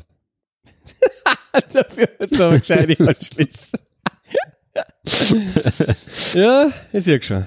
Das wird interessant. Da sind wir, jetzt, da sind wir auf die Zukunft gespannt. Ja, das müssen wir äh, warten. Muss einfach mal warten, bis alle meine Geräte schon langsam einmal im Bach runtergegangen. Bin schon gespannt bei dem Thunderbolt-Display. Die sind anscheinend eh voll anfällig, gell? Also? Habe neulich einen Podcast gehört, eh mit dem, äh, ist eigentlich auch ein guter Podcast-Tipp, können wir gleich mal da einstellen. Äh, nerds.fm heißt der. Äh, Podcast von zwei Deutschen, ja, wo der eine, der, der Max Winde, beziehungsweise Max von Webel hast du halt jetzt, äh, ist. Der war bei der Freak Show vorher dabei, mhm. beziehungsweise Mobile Max. Der, und der arbeitet jetzt bei Facebook. Ist, ja. Und der zweite ist der Rob Bönke, der macht paar so iOS-Apps und ist eigentlich ein ziemlich fitter iOS-Programmierer, der war bei Soundcloud vorher mhm. und dürfte jetzt glaube ich auch, dass ich, man weiß nicht genau, das kommt nicht so richtig aus, wo der jetzt ist, ja. aber der hat ein paar Kontakte zu Apple und so. Okay. Und ist da eigentlich relativ äh, gut drauf. Genau. Und die haben halt auch so ein bisschen ähm, diskutiert. Über was wollt ihr jetzt reden eigentlich? Über Thunderbolt Display. Über Thunderbolt Display, genau. Ja. Über, über die Displays und so. Und ob da jetzt ein Nice kommt. Und da erzählt eben der, der, der Max, dass halt bei Facebook quasi ähm, da haben sie anscheinend zumindest in dieser, er ist da in dieser iOS-Entwicklungsschiene, da haben sie natürlich nur Macs und Thunderbolt-Displays und so. Mhm. Und er sagt halt, das Hardware-Teil, was sie am öftersten austauschen müssen, quasi ihre Admins sind halt Thunderbolt-Displays. Okay. Weil die so oft die werden, ja. Ah, ja, ja. Ähm, ja, wo er teilweise sagt, was wirklich Neiche hinstellen und die einfach dann nach zwei Monaten irgendwie kaputt sind. Mhm, ja. Mhm, okay. Also. Ja, vielleicht haben sie es auch deswegen jetzt einfach lassen, Apple das sagen. Ja, ich glaube, jetzt haben sie es mal lassen mit die, mit die Anschlüsse, die sie im Endeffekt dann wirklich gar nicht mehr supporten, wenn sie gar kein MacBook Pro mehr haben, wo du das Teil einfach ausstecken kannst. Nein, ich meine jetzt, dass sie kein Lights mehr bringen, so wie jetzt das einfach sagen, okay, so, ja, das finde ich, ja, LG, wir machen das gemeinsam mit einer und das ist jetzt unser äh, sozusagen empfohlenes 5K-Display, um das zu verwenden mit unseren MacBooks. Ja. Mhm. Wir, wir, bauen selber keins mehr. Mhm. Ah, das finde ich ein wenig schräg. Aber hat es nicht irgendwo gegeben, äh, schau die Aussage gegeben, dass es irgendein Dock gibt, oder? Hast du mir das nicht du jetzt, oder mal? Das, oder haben sie halt irgend, was war denn das für, haben, haben die nicht einmal einen USB-C-Stick ausgebracht, der dann eh USB 3 und so weiter gehabt hat? Ja. Apple jetzt? Weil so, ich meine, Dock an sich war es ja jetzt keiner, ne? Das war nur so ein Adapter mit ein paar Stecker dann hinten dran. Weil, weil ich das gar nicht mehr gesehen habe. Aber egal. Mhm. Egal, so ein Dock oder so hätten sie meiner Meinung nach schon noch machen können, aber egal. Mhm. Naja, eigentlich für den Preis sozusagen äh, was das, was das LG-Ding jetzt, das kostet glaube ich 1299 oder so. Ja, ich weiß nicht. Ja, also ja. zum Echo, also es ist ja nur der 4K-Monitor ist glaube ich drin, oder? Ja, aber ähm, warte mal. Nein, nein, es kostet schon dazu konfigurieren, glaube ich, wenn du den neuen MacBook kaufst. Ich habe schon gesehen. Ja, 4K habe ich gesehen. LG 4K-Display. Auf 5K habe ich nicht gesehen. Vielleicht ist es nur bei 15 Zoll dabei oder so, keine Ahnung. Oder dann haben wir es nur von der Engadget oder irgendwo haben sie es halt gelistet.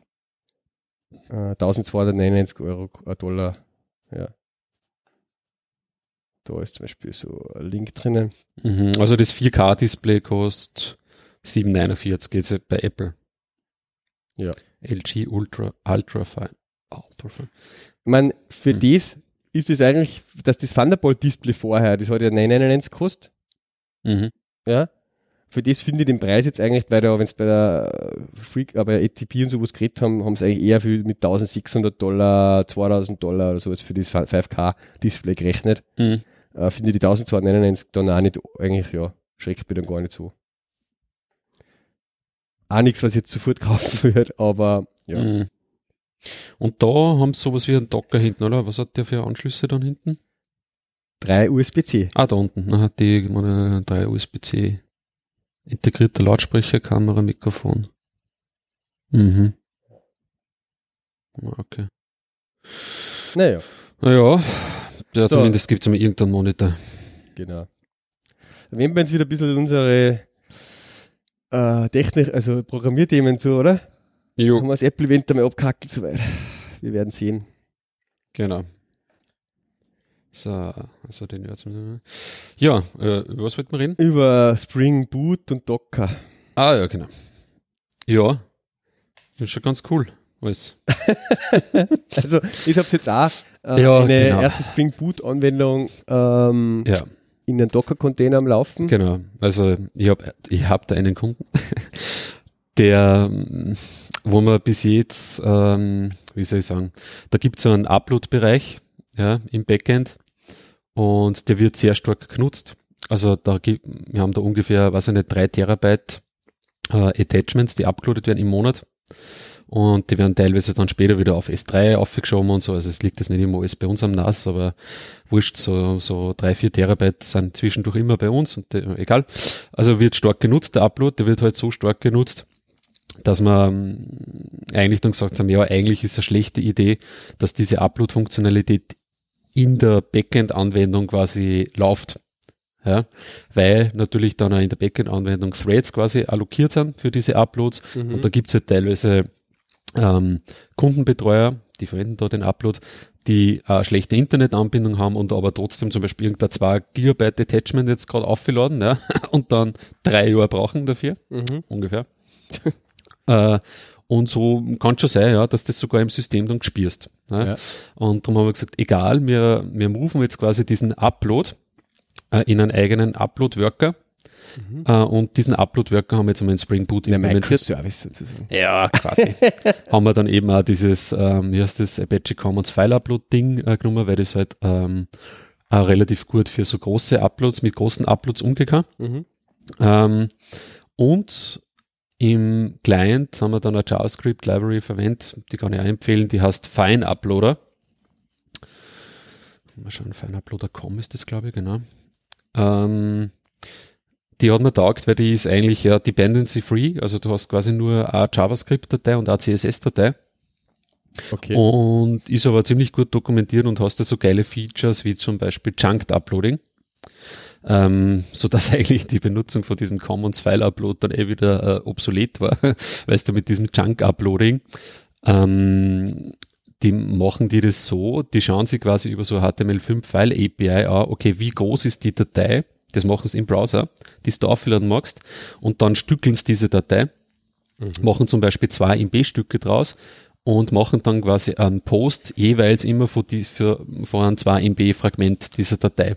Okay. Und in dem Post schicken sie dann auch mit, pass aus, das ist jetzt Index so und so von dieser Datei und kehrt zur Upload UUID so und so. Ja, und du musst halt dann im Backend, in unserem Fall in diesem Spring Boot Upload Worker, das so implementieren, dass der diese Chunks irgendwo temporär speichert. Mhm. Äh, weil dann zum Schluss der Client kommt und der sagt dann mit einem finalen Post, so, jetzt bin ich fertig. Und das ist dann das Zeichen für einen Upload-Worker, dass er dann diese ganzen Dateien in der richtigen Reihenfolge mercht und die Originaldatei draus macht. ja. okay.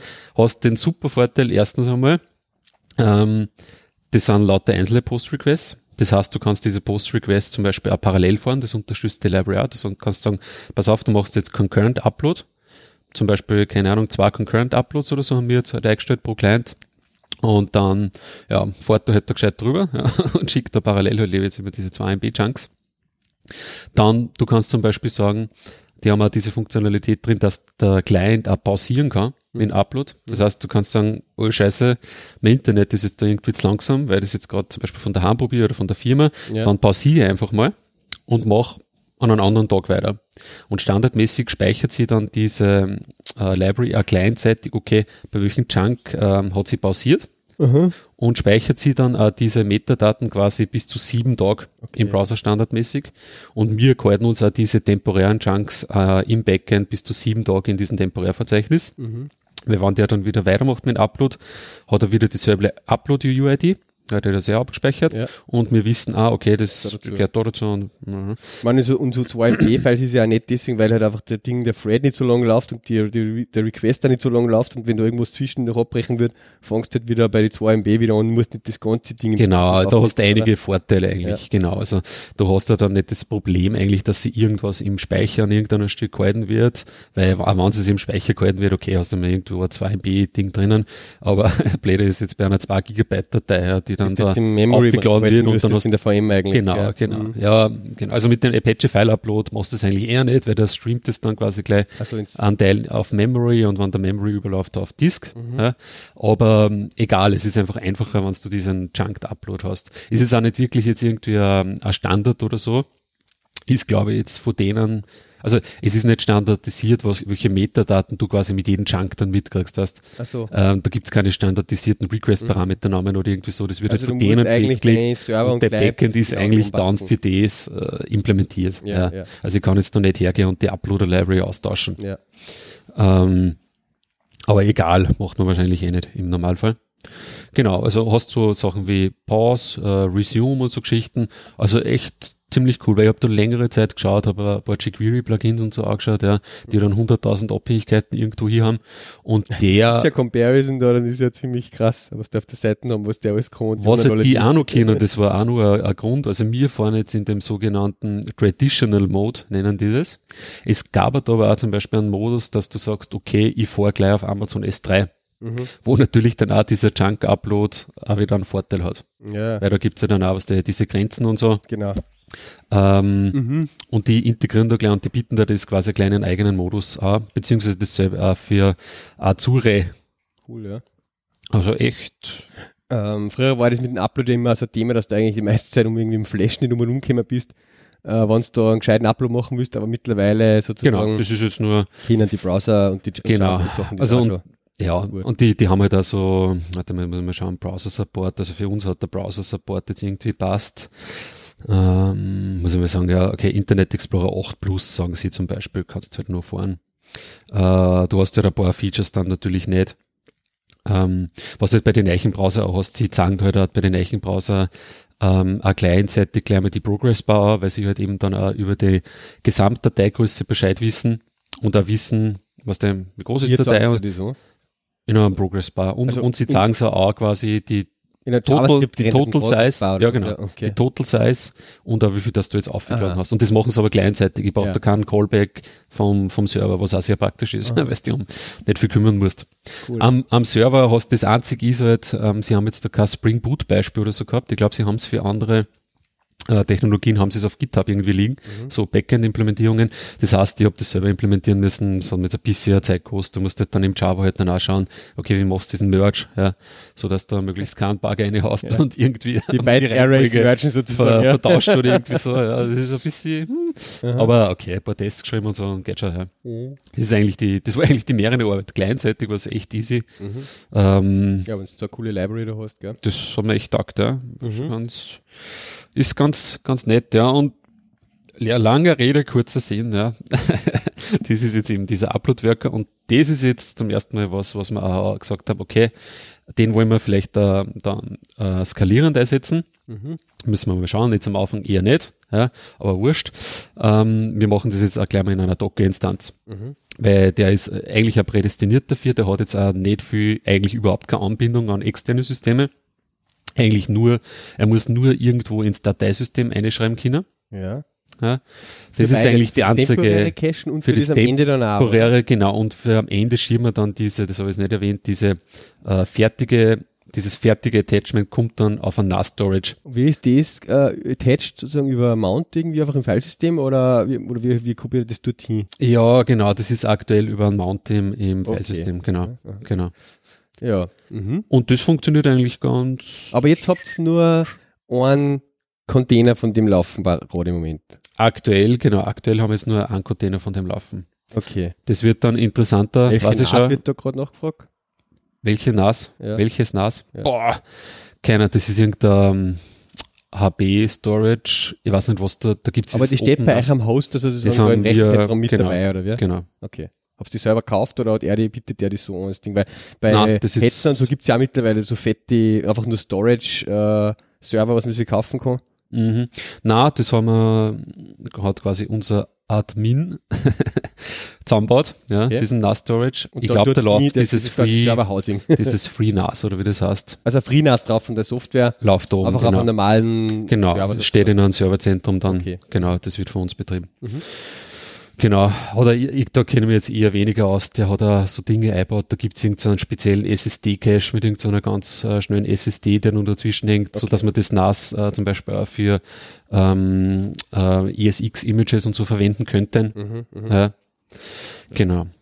Also das ist, ja, bra brauchen wir eigentlich, also das haben wir jetzt nicht direkt, wir haben jetzt nicht alles auf Amazon, weil wir ein bisschen so diesen äh, Zwischenspeicher lokal, sag jetzt einmal, nur, nur haben wollen, mhm. äh, wo wir ein bisschen buffern und so, weil wir eigentlich dann in der Nacht so Backup-Jobs haben, die dann äh, eigentlich ältere Attachments, sagen wir mal so, ich glaube überall so in 1 Tag oder irgendwie so aufgeschieben auf S3. Das heißt, es äh, entstehen da drei Terabyte Attachments am Tag? Nein, im Monat. Ein Monat, okay. Genau, genau. Mhm. Ja gut, ähm, und jetzt. Und haben wir jetzt einmal das Docker-Image laufen, das ist einmal so unsere erste Erfahrung ein bisschen ja. äh, mit Docker. Wir haben da als Basis-Image, äh, wie heißt das? Falls mir schon wieder nicht ein, diese ganz abgespeckte äh, Linux-Version äh, Alpine, Alpine mhm. genau, JDK 8 und so. Mhm. Genau, und ist eigentlich, glaube ich, relativ problemlos an sich ähm, gegangen. Ja. Und es macht auch ein Spring Boot Char dann draus, was du reinschmeißt und es führt das Char da drin Da haben wir jetzt, ja, das haben wir jetzt gerade ein bisschen auf der Entscheidungsfindungsebene, ja. wie wir quasi diesen ähm, Workflow, sage ich jetzt mal, abbilden. Ja, also, ich meine, der, der prinzipiell ist er so. Tomcat da drinnen mit einem War-File also na, Nein, genau. es macht ein Jar-File Ich glaube, es ist sogar, wir haben sogar den Tomcat, also ich glaube standardmäßig ist bei Spring Boot eh der Tomcat. Ja. Wir haben aber den Jetty dann ähm, so. genommen sozusagen. Okay. Mhm. Einfach mal so. Einfach mal so. Because we can. Haben wir über einen Tomcat, Because we can. Probieren wir das einmal. Probieren wir das einmal, ja genau. Okay, ja. Äh, und normalerweise äh, machen die ja das so, also und da bin ich jetzt auch für Vorschläge, Verbesserungsvorschläge offen. Da bin ich. Da wollen wir jetzt, jetzt in die äh, Genau. Ja. Äh, normalerweise in die ganzen Blogposts und so ist es so und auch propagiert ein bisschen auch von äh, Pivotal. Gibt es auch einen guten Blogpost so Spring Boot on Docker oder irgendwie ja, so ja. heißt der. Da machen sie es auch so, dass du prinzipiell ähm, das Docker-Image einfach mit dem Fett jar äh, erstößt sozusagen. Ja, also quasi mit dem War-File. Und dann einfach in dem Image halt irgendwo dann einmal das Java-jar aufrufst. Mhm. Ja, vielleicht nur von außen ein paar, äh, wie heißt das im Docker, diese Parameter da noch mitgeben kannst. Halt genau, weil du das halt nicht ins Image irgendwie dann eingeben magst, sondern von außen mitgeben magst. Aber im Endeffekt ist das ja, das ist quasi das Image, beinhaltet sozusagen das Jar-File. Und dann kannst du quasi die Image-Version genau gleich machen mit deiner Applikationsversion. Mhm. Dass ich sage, okay, ich habe jetzt Version 01 von ja. dem Uploader. Hat quasi bei, bei uns ähm, im Git auch Version 01. Ich na, deployen kannst du es nicht sagen, aber ich generiere auch das Image mit Version 01 und ja. das ist dann quasi konsistent. Genau. Quasi ja genau im Git, aha, okay, 01 Branch, bla bla bla, hin und her. Mhm. Genau. Ähm, da haben wir ein bisschen diskutiert, okay, war es nicht ein, ein gangbarer Weg, dass man sozusagen ähm, ein generelles Image macht, äh, was sie, ein generisches Image sozusagen, was sie dann wiederum die Version selbst erstellt über Gradle die Version des, der App Applikation dann sozusagen. Genau, aber das finden eigentlich eher irgendwie ja. selten, gell? Na. Also die meisten machen wirklich für jede Version sozusagen eigentlich ein Image, genau. sodass du dann lokal das schön auschecken kannst. Ich meine, das Schöne ist ja an dem Image sozusagen, dass das ja eh immer nur ein Diff ist, quasi, also nur das, was sie ändert. Im Prinzip ist ja. eigentlich nur immer, hat es die Größe dann jeweils des War-Files mhm. oder des Char-Files halt sozusagen, ja. weil das das einzige ist, was sie immer halt ändert wieder mhm. gegenüber dem vorherigen. Mhm. Ja? Also ähm, da hakt man mal ein bisschen ein. Also grundsätzlich, äh, so schon zu Zeiten, wo wir Warfiles deployed haben in Tomcats, ohne Docker, ja. war ja für mich immer das Wichtigste, dass das Warfile, das am Ende von einem Bild außerfällt, mhm. ähm, sozusagen keine environment-spezifischen Konfigurationen enthält, ja. sondern das Warfile im Prinzip dann so, wie es ist, mhm. auf Test, auf Brot, mhm. beim Kunden, wo auch immer also einfach in den Tomcat geschmissen werden kann. Ja. Und alle dann speziell für das Environment wichtigen Konfigurationen äh, dort auf dem System, wo es quasi ausgeführt wird, in das Warfile sozusagen eingegeben werden. Mhm. sei, sei es jetzt über eben früher, dass man halt irgendwo ein Config-File dann im Tomcat drinnen liegen gehabt hat oder in der Server-XML dort was konfiguriert hat oder wie auch immer. Naja. Immer in der, dann hat es ja diese Ding gegeben mit dieser 12-Factor-Geschichte und so. Mhm. Ja, die haben wir auch schon öfters erwähnt. Äh, einfach, wo man halt dann auch sagt, wie mehr in Richtung äh, Cloud-App halt kämen und sozusagen nicht so spezifisch meine Server halt alle konfiguriert haben. Ja, äh, da, äh, das postet jetzt auch noch meine, diesen 12-Factor-Geschichte das hat mich dann vor ein paar Jahren eigentlich dazu gebracht, okay, und auch dann im Zusammenhang mit Docker und dem Ganzen, eigentlich will ich, dass meine sämtlichen Konfigurationen ja. über Environment-Variablen irgendwie gesteuert werden können. So wie das Heroku zum Beispiel auch schon immer macht, dass ich halt einfach meine Database-URL-Environment-Variable habe und dass ich halt einfach, ja, sämtliche Settings einfach über Environment-Variablen meiner App beim Launch halt irgendwie mit übergebe. Ja. Ja. Das, ähm, das funktioniert jetzt mit Spring Boot eigentlich äh, ziemlich gut, genau. weil es eigentlich genau diese Thematik eigentlich schon bedacht. Die haben sich da sehr viel überlegt, wie kann ich das Ding konfigurieren, sei es über Properties, Files oder YAML-Files oder eben über Environment-Variablen. Das ist genau. eigentlich ziemlich cool bei Spring Boot. Ja. Mhm. Ähm, und dieselbe Sichtweise habe ich halt genau dann auf Docker-Images. Im Endeffekt mhm. äh, ersetzt ihr jetzt dann einfach nur das War-File oder Jar-File halt durch ein Docker-Image. Mhm. Beim Bild am Ende fällt für mich jetzt nicht mehr das War-File oder das Jar-File außer, tut es natürlich auch noch zwischendurch, aber das ist mir nicht mehr so wichtig sondern das ist nur der Zwischenschritt, dass ich halt dann zu dem Image komme der App. Mhm. Ja, und also das Image, das Docker-Image von der App hat dann eben, wie du sagst, genauso eine Versionsnummer halt und ist die App in der Version. Und dann kann ich mir überlegen, wo die, auf welchem Environment, sei es jetzt im Test oder im Brot oder, ja, ich das Image dann als Container launch. Ja. Und dort gebe ich ihm dann über Environment-Variablen, normalerweise bei mir jetzt eben im Docker Compose-File, mhm. ja, die Konfiguration mit ein, die es halt dann in dem Environment dort mhm. braucht. Wie machst du das eigentlich, die Default Configuration? Ich sage jetzt mal, wenn du das jetzt plain startest, ja, ja. ist das bei dir die, die Dev Konfiguration? Also klar, jeder, jeder, Ent, jeder Entwickler hat dann natürlich nur eigene MySQL halt irgendwo lokal ja, laufen und so, was er dann überschreiben muss. Aber es sind bei dir eigentlich die Normal-Images, die Default-Images, also nur Application mhm. Properties sozusagen. Mhm. Ist das lauffähig? Oder sagst du, okay, scheiß drauf, das muss eigentlich gar nicht lauffähig sein? Weil, weil du sowieso nur Config brauchst für Brot oder für Dev oder für ähm, Test. Also wenn ich jetzt da aktuell hernehme, ist die aktuelle Projekt, wo wir arbeiten. Bei uns fällt das immer irgendwie, glaube ich, so, so zurück, so äh, ein bisschen so, eigentlich fast ein bisschen Mischmasch, kann man vorher. Ja, so ein also, bisschen so Dev, eher, eher Dev-Konfiguration. Ja. Ich habe irgendwie so das Aber, Denken immer, es gibt Dev, Test und Brot, für mich so die drei genau, Environments, ja, wie es von ja, Grails da. Ja, ja, genau. Uh, und wenn ich jetzt das Ding auschecke im Git und im IntelliJ. Also Test, muss man da sagen, ist eher für uns so Staging. Ja. Oder? Ja, ja. Test-Environment, ja. ich sage mal, Weil in, mit Entwicklungswelt in, in ist ein Test, Test. Also, für Test, Unit-Tests also, und so. Genau. Ja, ja. Also ich denke jetzt den Test eher als das Environment, wo ich halt mal das schon in fast Produktivbetrieb meinen QA-Leuten zur Verfügung stelle zum Durchklicken und genau, Testen. Ja? Genau. Das, mhm. das ist für mich mein Test ja. jetzt da. Und wenn ich das Ding im Git auschecke und im IntelliJ mal starte, habe ich meistens jetzt auch schon bei den Spring-Dinger so Launch-Configs drinnen, für, mhm. dass ich jetzt sage, okay, und da gibt es dann einfach das Dev-Environment mhm. ja, und das ist standardmäßig so, dass es mit einer H2 In-Memory-Datenbank hochfährt. Ja, mhm, okay. wo ich sozusagen einfach, da kann der User braucht nichts anderes sonst haben, der kann das Git-Ding auschecken und einfach mal sagen, run. Ja, im okay. IntelliJ oder auf mhm. der Command-Line via mhm. Gradle mhm. und dann fährt das einmal hoch, macht über Bootstrap alle möglichen äh, Inserts in Tables mhm. und bla bla, aber in, in Memory und dann kann er da schon loslegen lokal. Ja, und in, dann, wenn ich dann ein äh, Image draus mache, also für Docker, dann ist es nicht in Dev-Environment, sondern in quasi, äh, ja, ohne, wie soll ich sagen, es hat nicht die ganzen Debug- und Logging-Settings und so, aber es hat eine Konfiguration, die auch, wenn es starten wird, mit einer In-Memory H2 einfach hochfahren wird. Ja. ja. Wie machst du das dann in dem, in dem Docker-File? Also, übergibst du einfach nur quasi eine mega lange Java-Opt mm. äh, Variable oder wie? Oder? Nein, ich habe quasi wenn ich dann, und wenn ich dann in Brot oder wo in Einsatz bringe, ja. im Test-Environment, habe ich dann mein Docker Compose-File speziell für Brot und okay, speziell ja, ja. für Test. Mhm. Ja.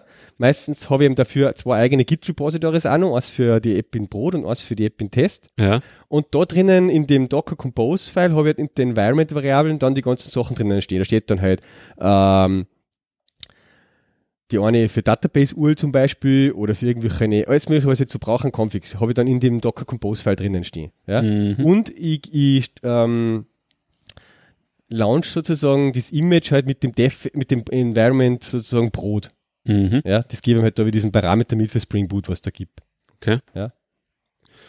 Mal schauen kurz. Also ich habe eigentlich dann äh, Docker-File sozusagen. Schaut bei mir eben so aus. Da, so, da habe ich mein Java 8 Basis-Image. Da habe ich dann ein Run-SH und, die, und das Jar-File.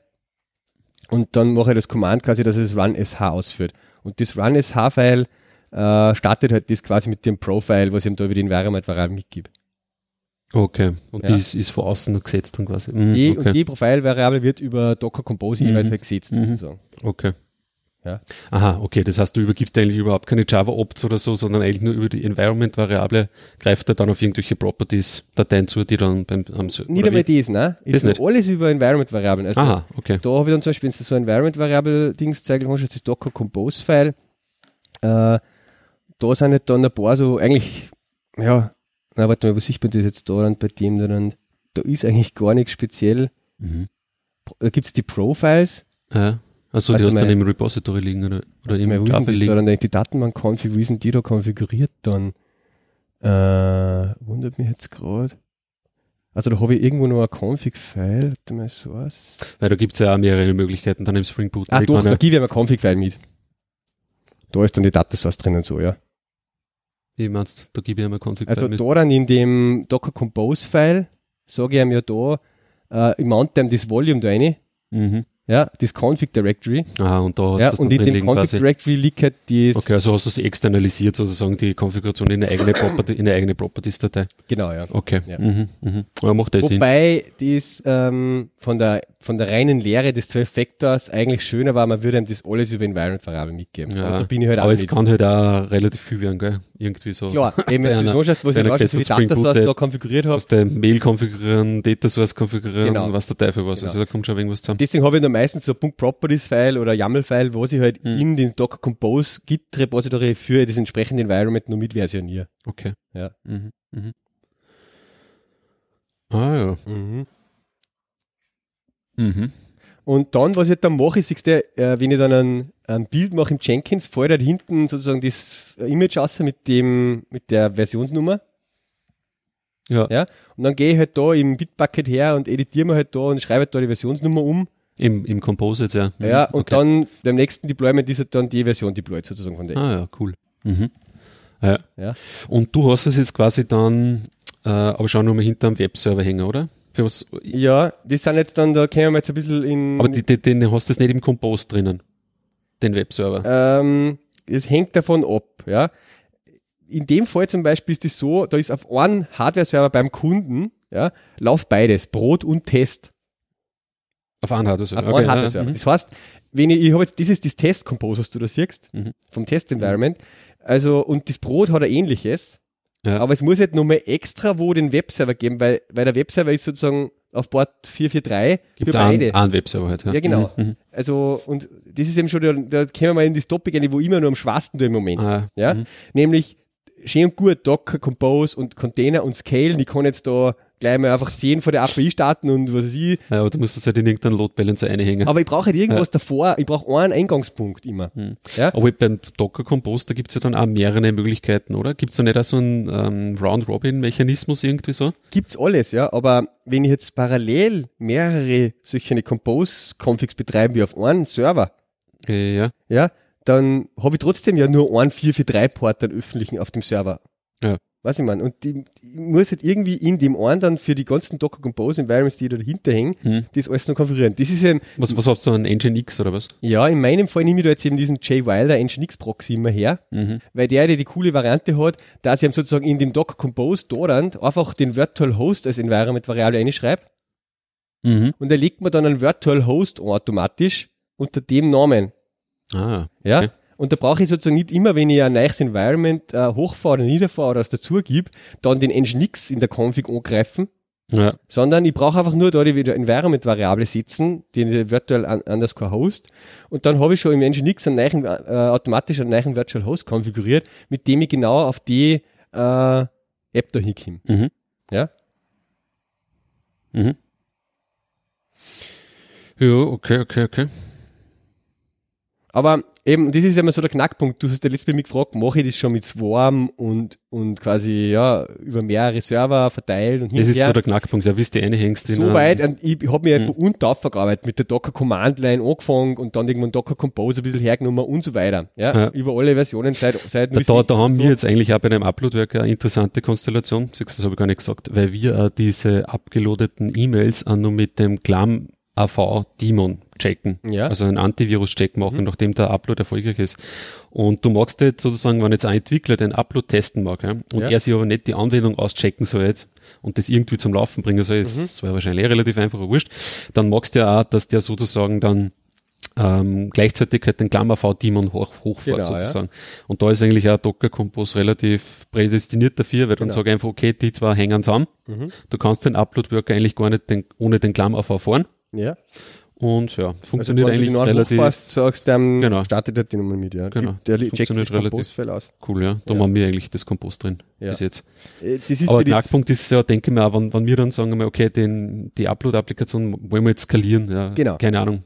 Dann Deswegen habe ich vorher nachgefragt, wie ist das mit dem ja, ja, Filesystem macht, weißt? Mhm. Weil es gibt genau die zwei Knackpunkte für mich noch mit, mit dem Swarm vorn und hinten. also den ganzen, wo mache ich den Eingangspunkt, über was für einen Load Balancer quasi davor, sozusagen in meine äh, äh, Docker im Container, die dann irgendwo verteilt auf meine zig Maschinen laufen. Mhm. Ja, und wenn ich hinten, was ich ja auch immer habe, irgendwas Persistentes noch habe, wie zum Beispiel mein von meistens halt eine MySQL-Datenbank, ja. die muss ja auch irgendwo ihre Daten hinlegen. Ja. Und die liegen halt irgendwo auf einer von den Maschinen und nicht verteilt über alle. Ja, klar. Und wenn ich jetzt einfach sage, passt, du Swarm, stappt mir jetzt irgendwo meine Container irgendwo, mhm. ja, mhm. wo liegen dann die Daten von dem MySQL? Ja. ja? Da brauche ich ja dann drunter, es gibt natürlich da auch so von Docker-Ansätze wie ein Overlay-Filesystem und bla bla bla, was der, äh, gleich wie das Networking ja da schon sehr weit ist, mhm. dass das Networking einfach ein Overlay ist, Netzwerk virtuell über, über alle, mhm. es schaut für die alle aus, als würden derselben IP-Range und die mhm. können alle egal miteinander was liegen, ja. ja. Aber bei den hinten aus, beim Persistieren, mhm. da habe ich das noch nicht. Und mhm. da habe ich mich auch noch nicht damit beschäftigt, großartig, wie ich es machen würde. Ah, so. Das habe ich einfach bis jetzt ausgespart, weil eben, wenn es da jedes Tutorial in dem Web durchliest, was ich bis jetzt so gelesen habe zu dem Ding, mhm. das sparen sie immer aus am Ende. Ah, Das Fuhren ah, und das Hinten. Ja komisch, dass da eigentlich, ja, gibt es ja nur das von dem J. Wilder, oder? Diese Reverse-Proxy-Konfigurationsgenerierung. Oder gibt es da nicht andere Möglichkeiten? Schon, was, schon. Haben, was haben die für Load Balancing Möglichkeiten dann in dem also, Docker Compose? Es gibt ist es eher so DNS, äh, na, wie heißt das? Äh, was ich mir bis jetzt ein bisschen verspart habe, ist einfach das, es gibt halt da sehr viele, äh, nennt man äh, Discovery Services. Ja. Ja, das heißt jetzt wie der Consul und ein paar so von HashiCorp und alles mögliche, wo du halt quasi dann irgendwo ein eigenes Service-Nummer laufen hast, an dem sie deine Container alle anmelden, wenn sie hoch und nieder fahren und abmelden mhm. der halt immer weiß, was gibt's in meinem äh, Swarm oder in meinem Netzwerk alles so. Das Swarm kann ich das mittlerweile eigentlich als einbauen, die Funktion. Ja? ja?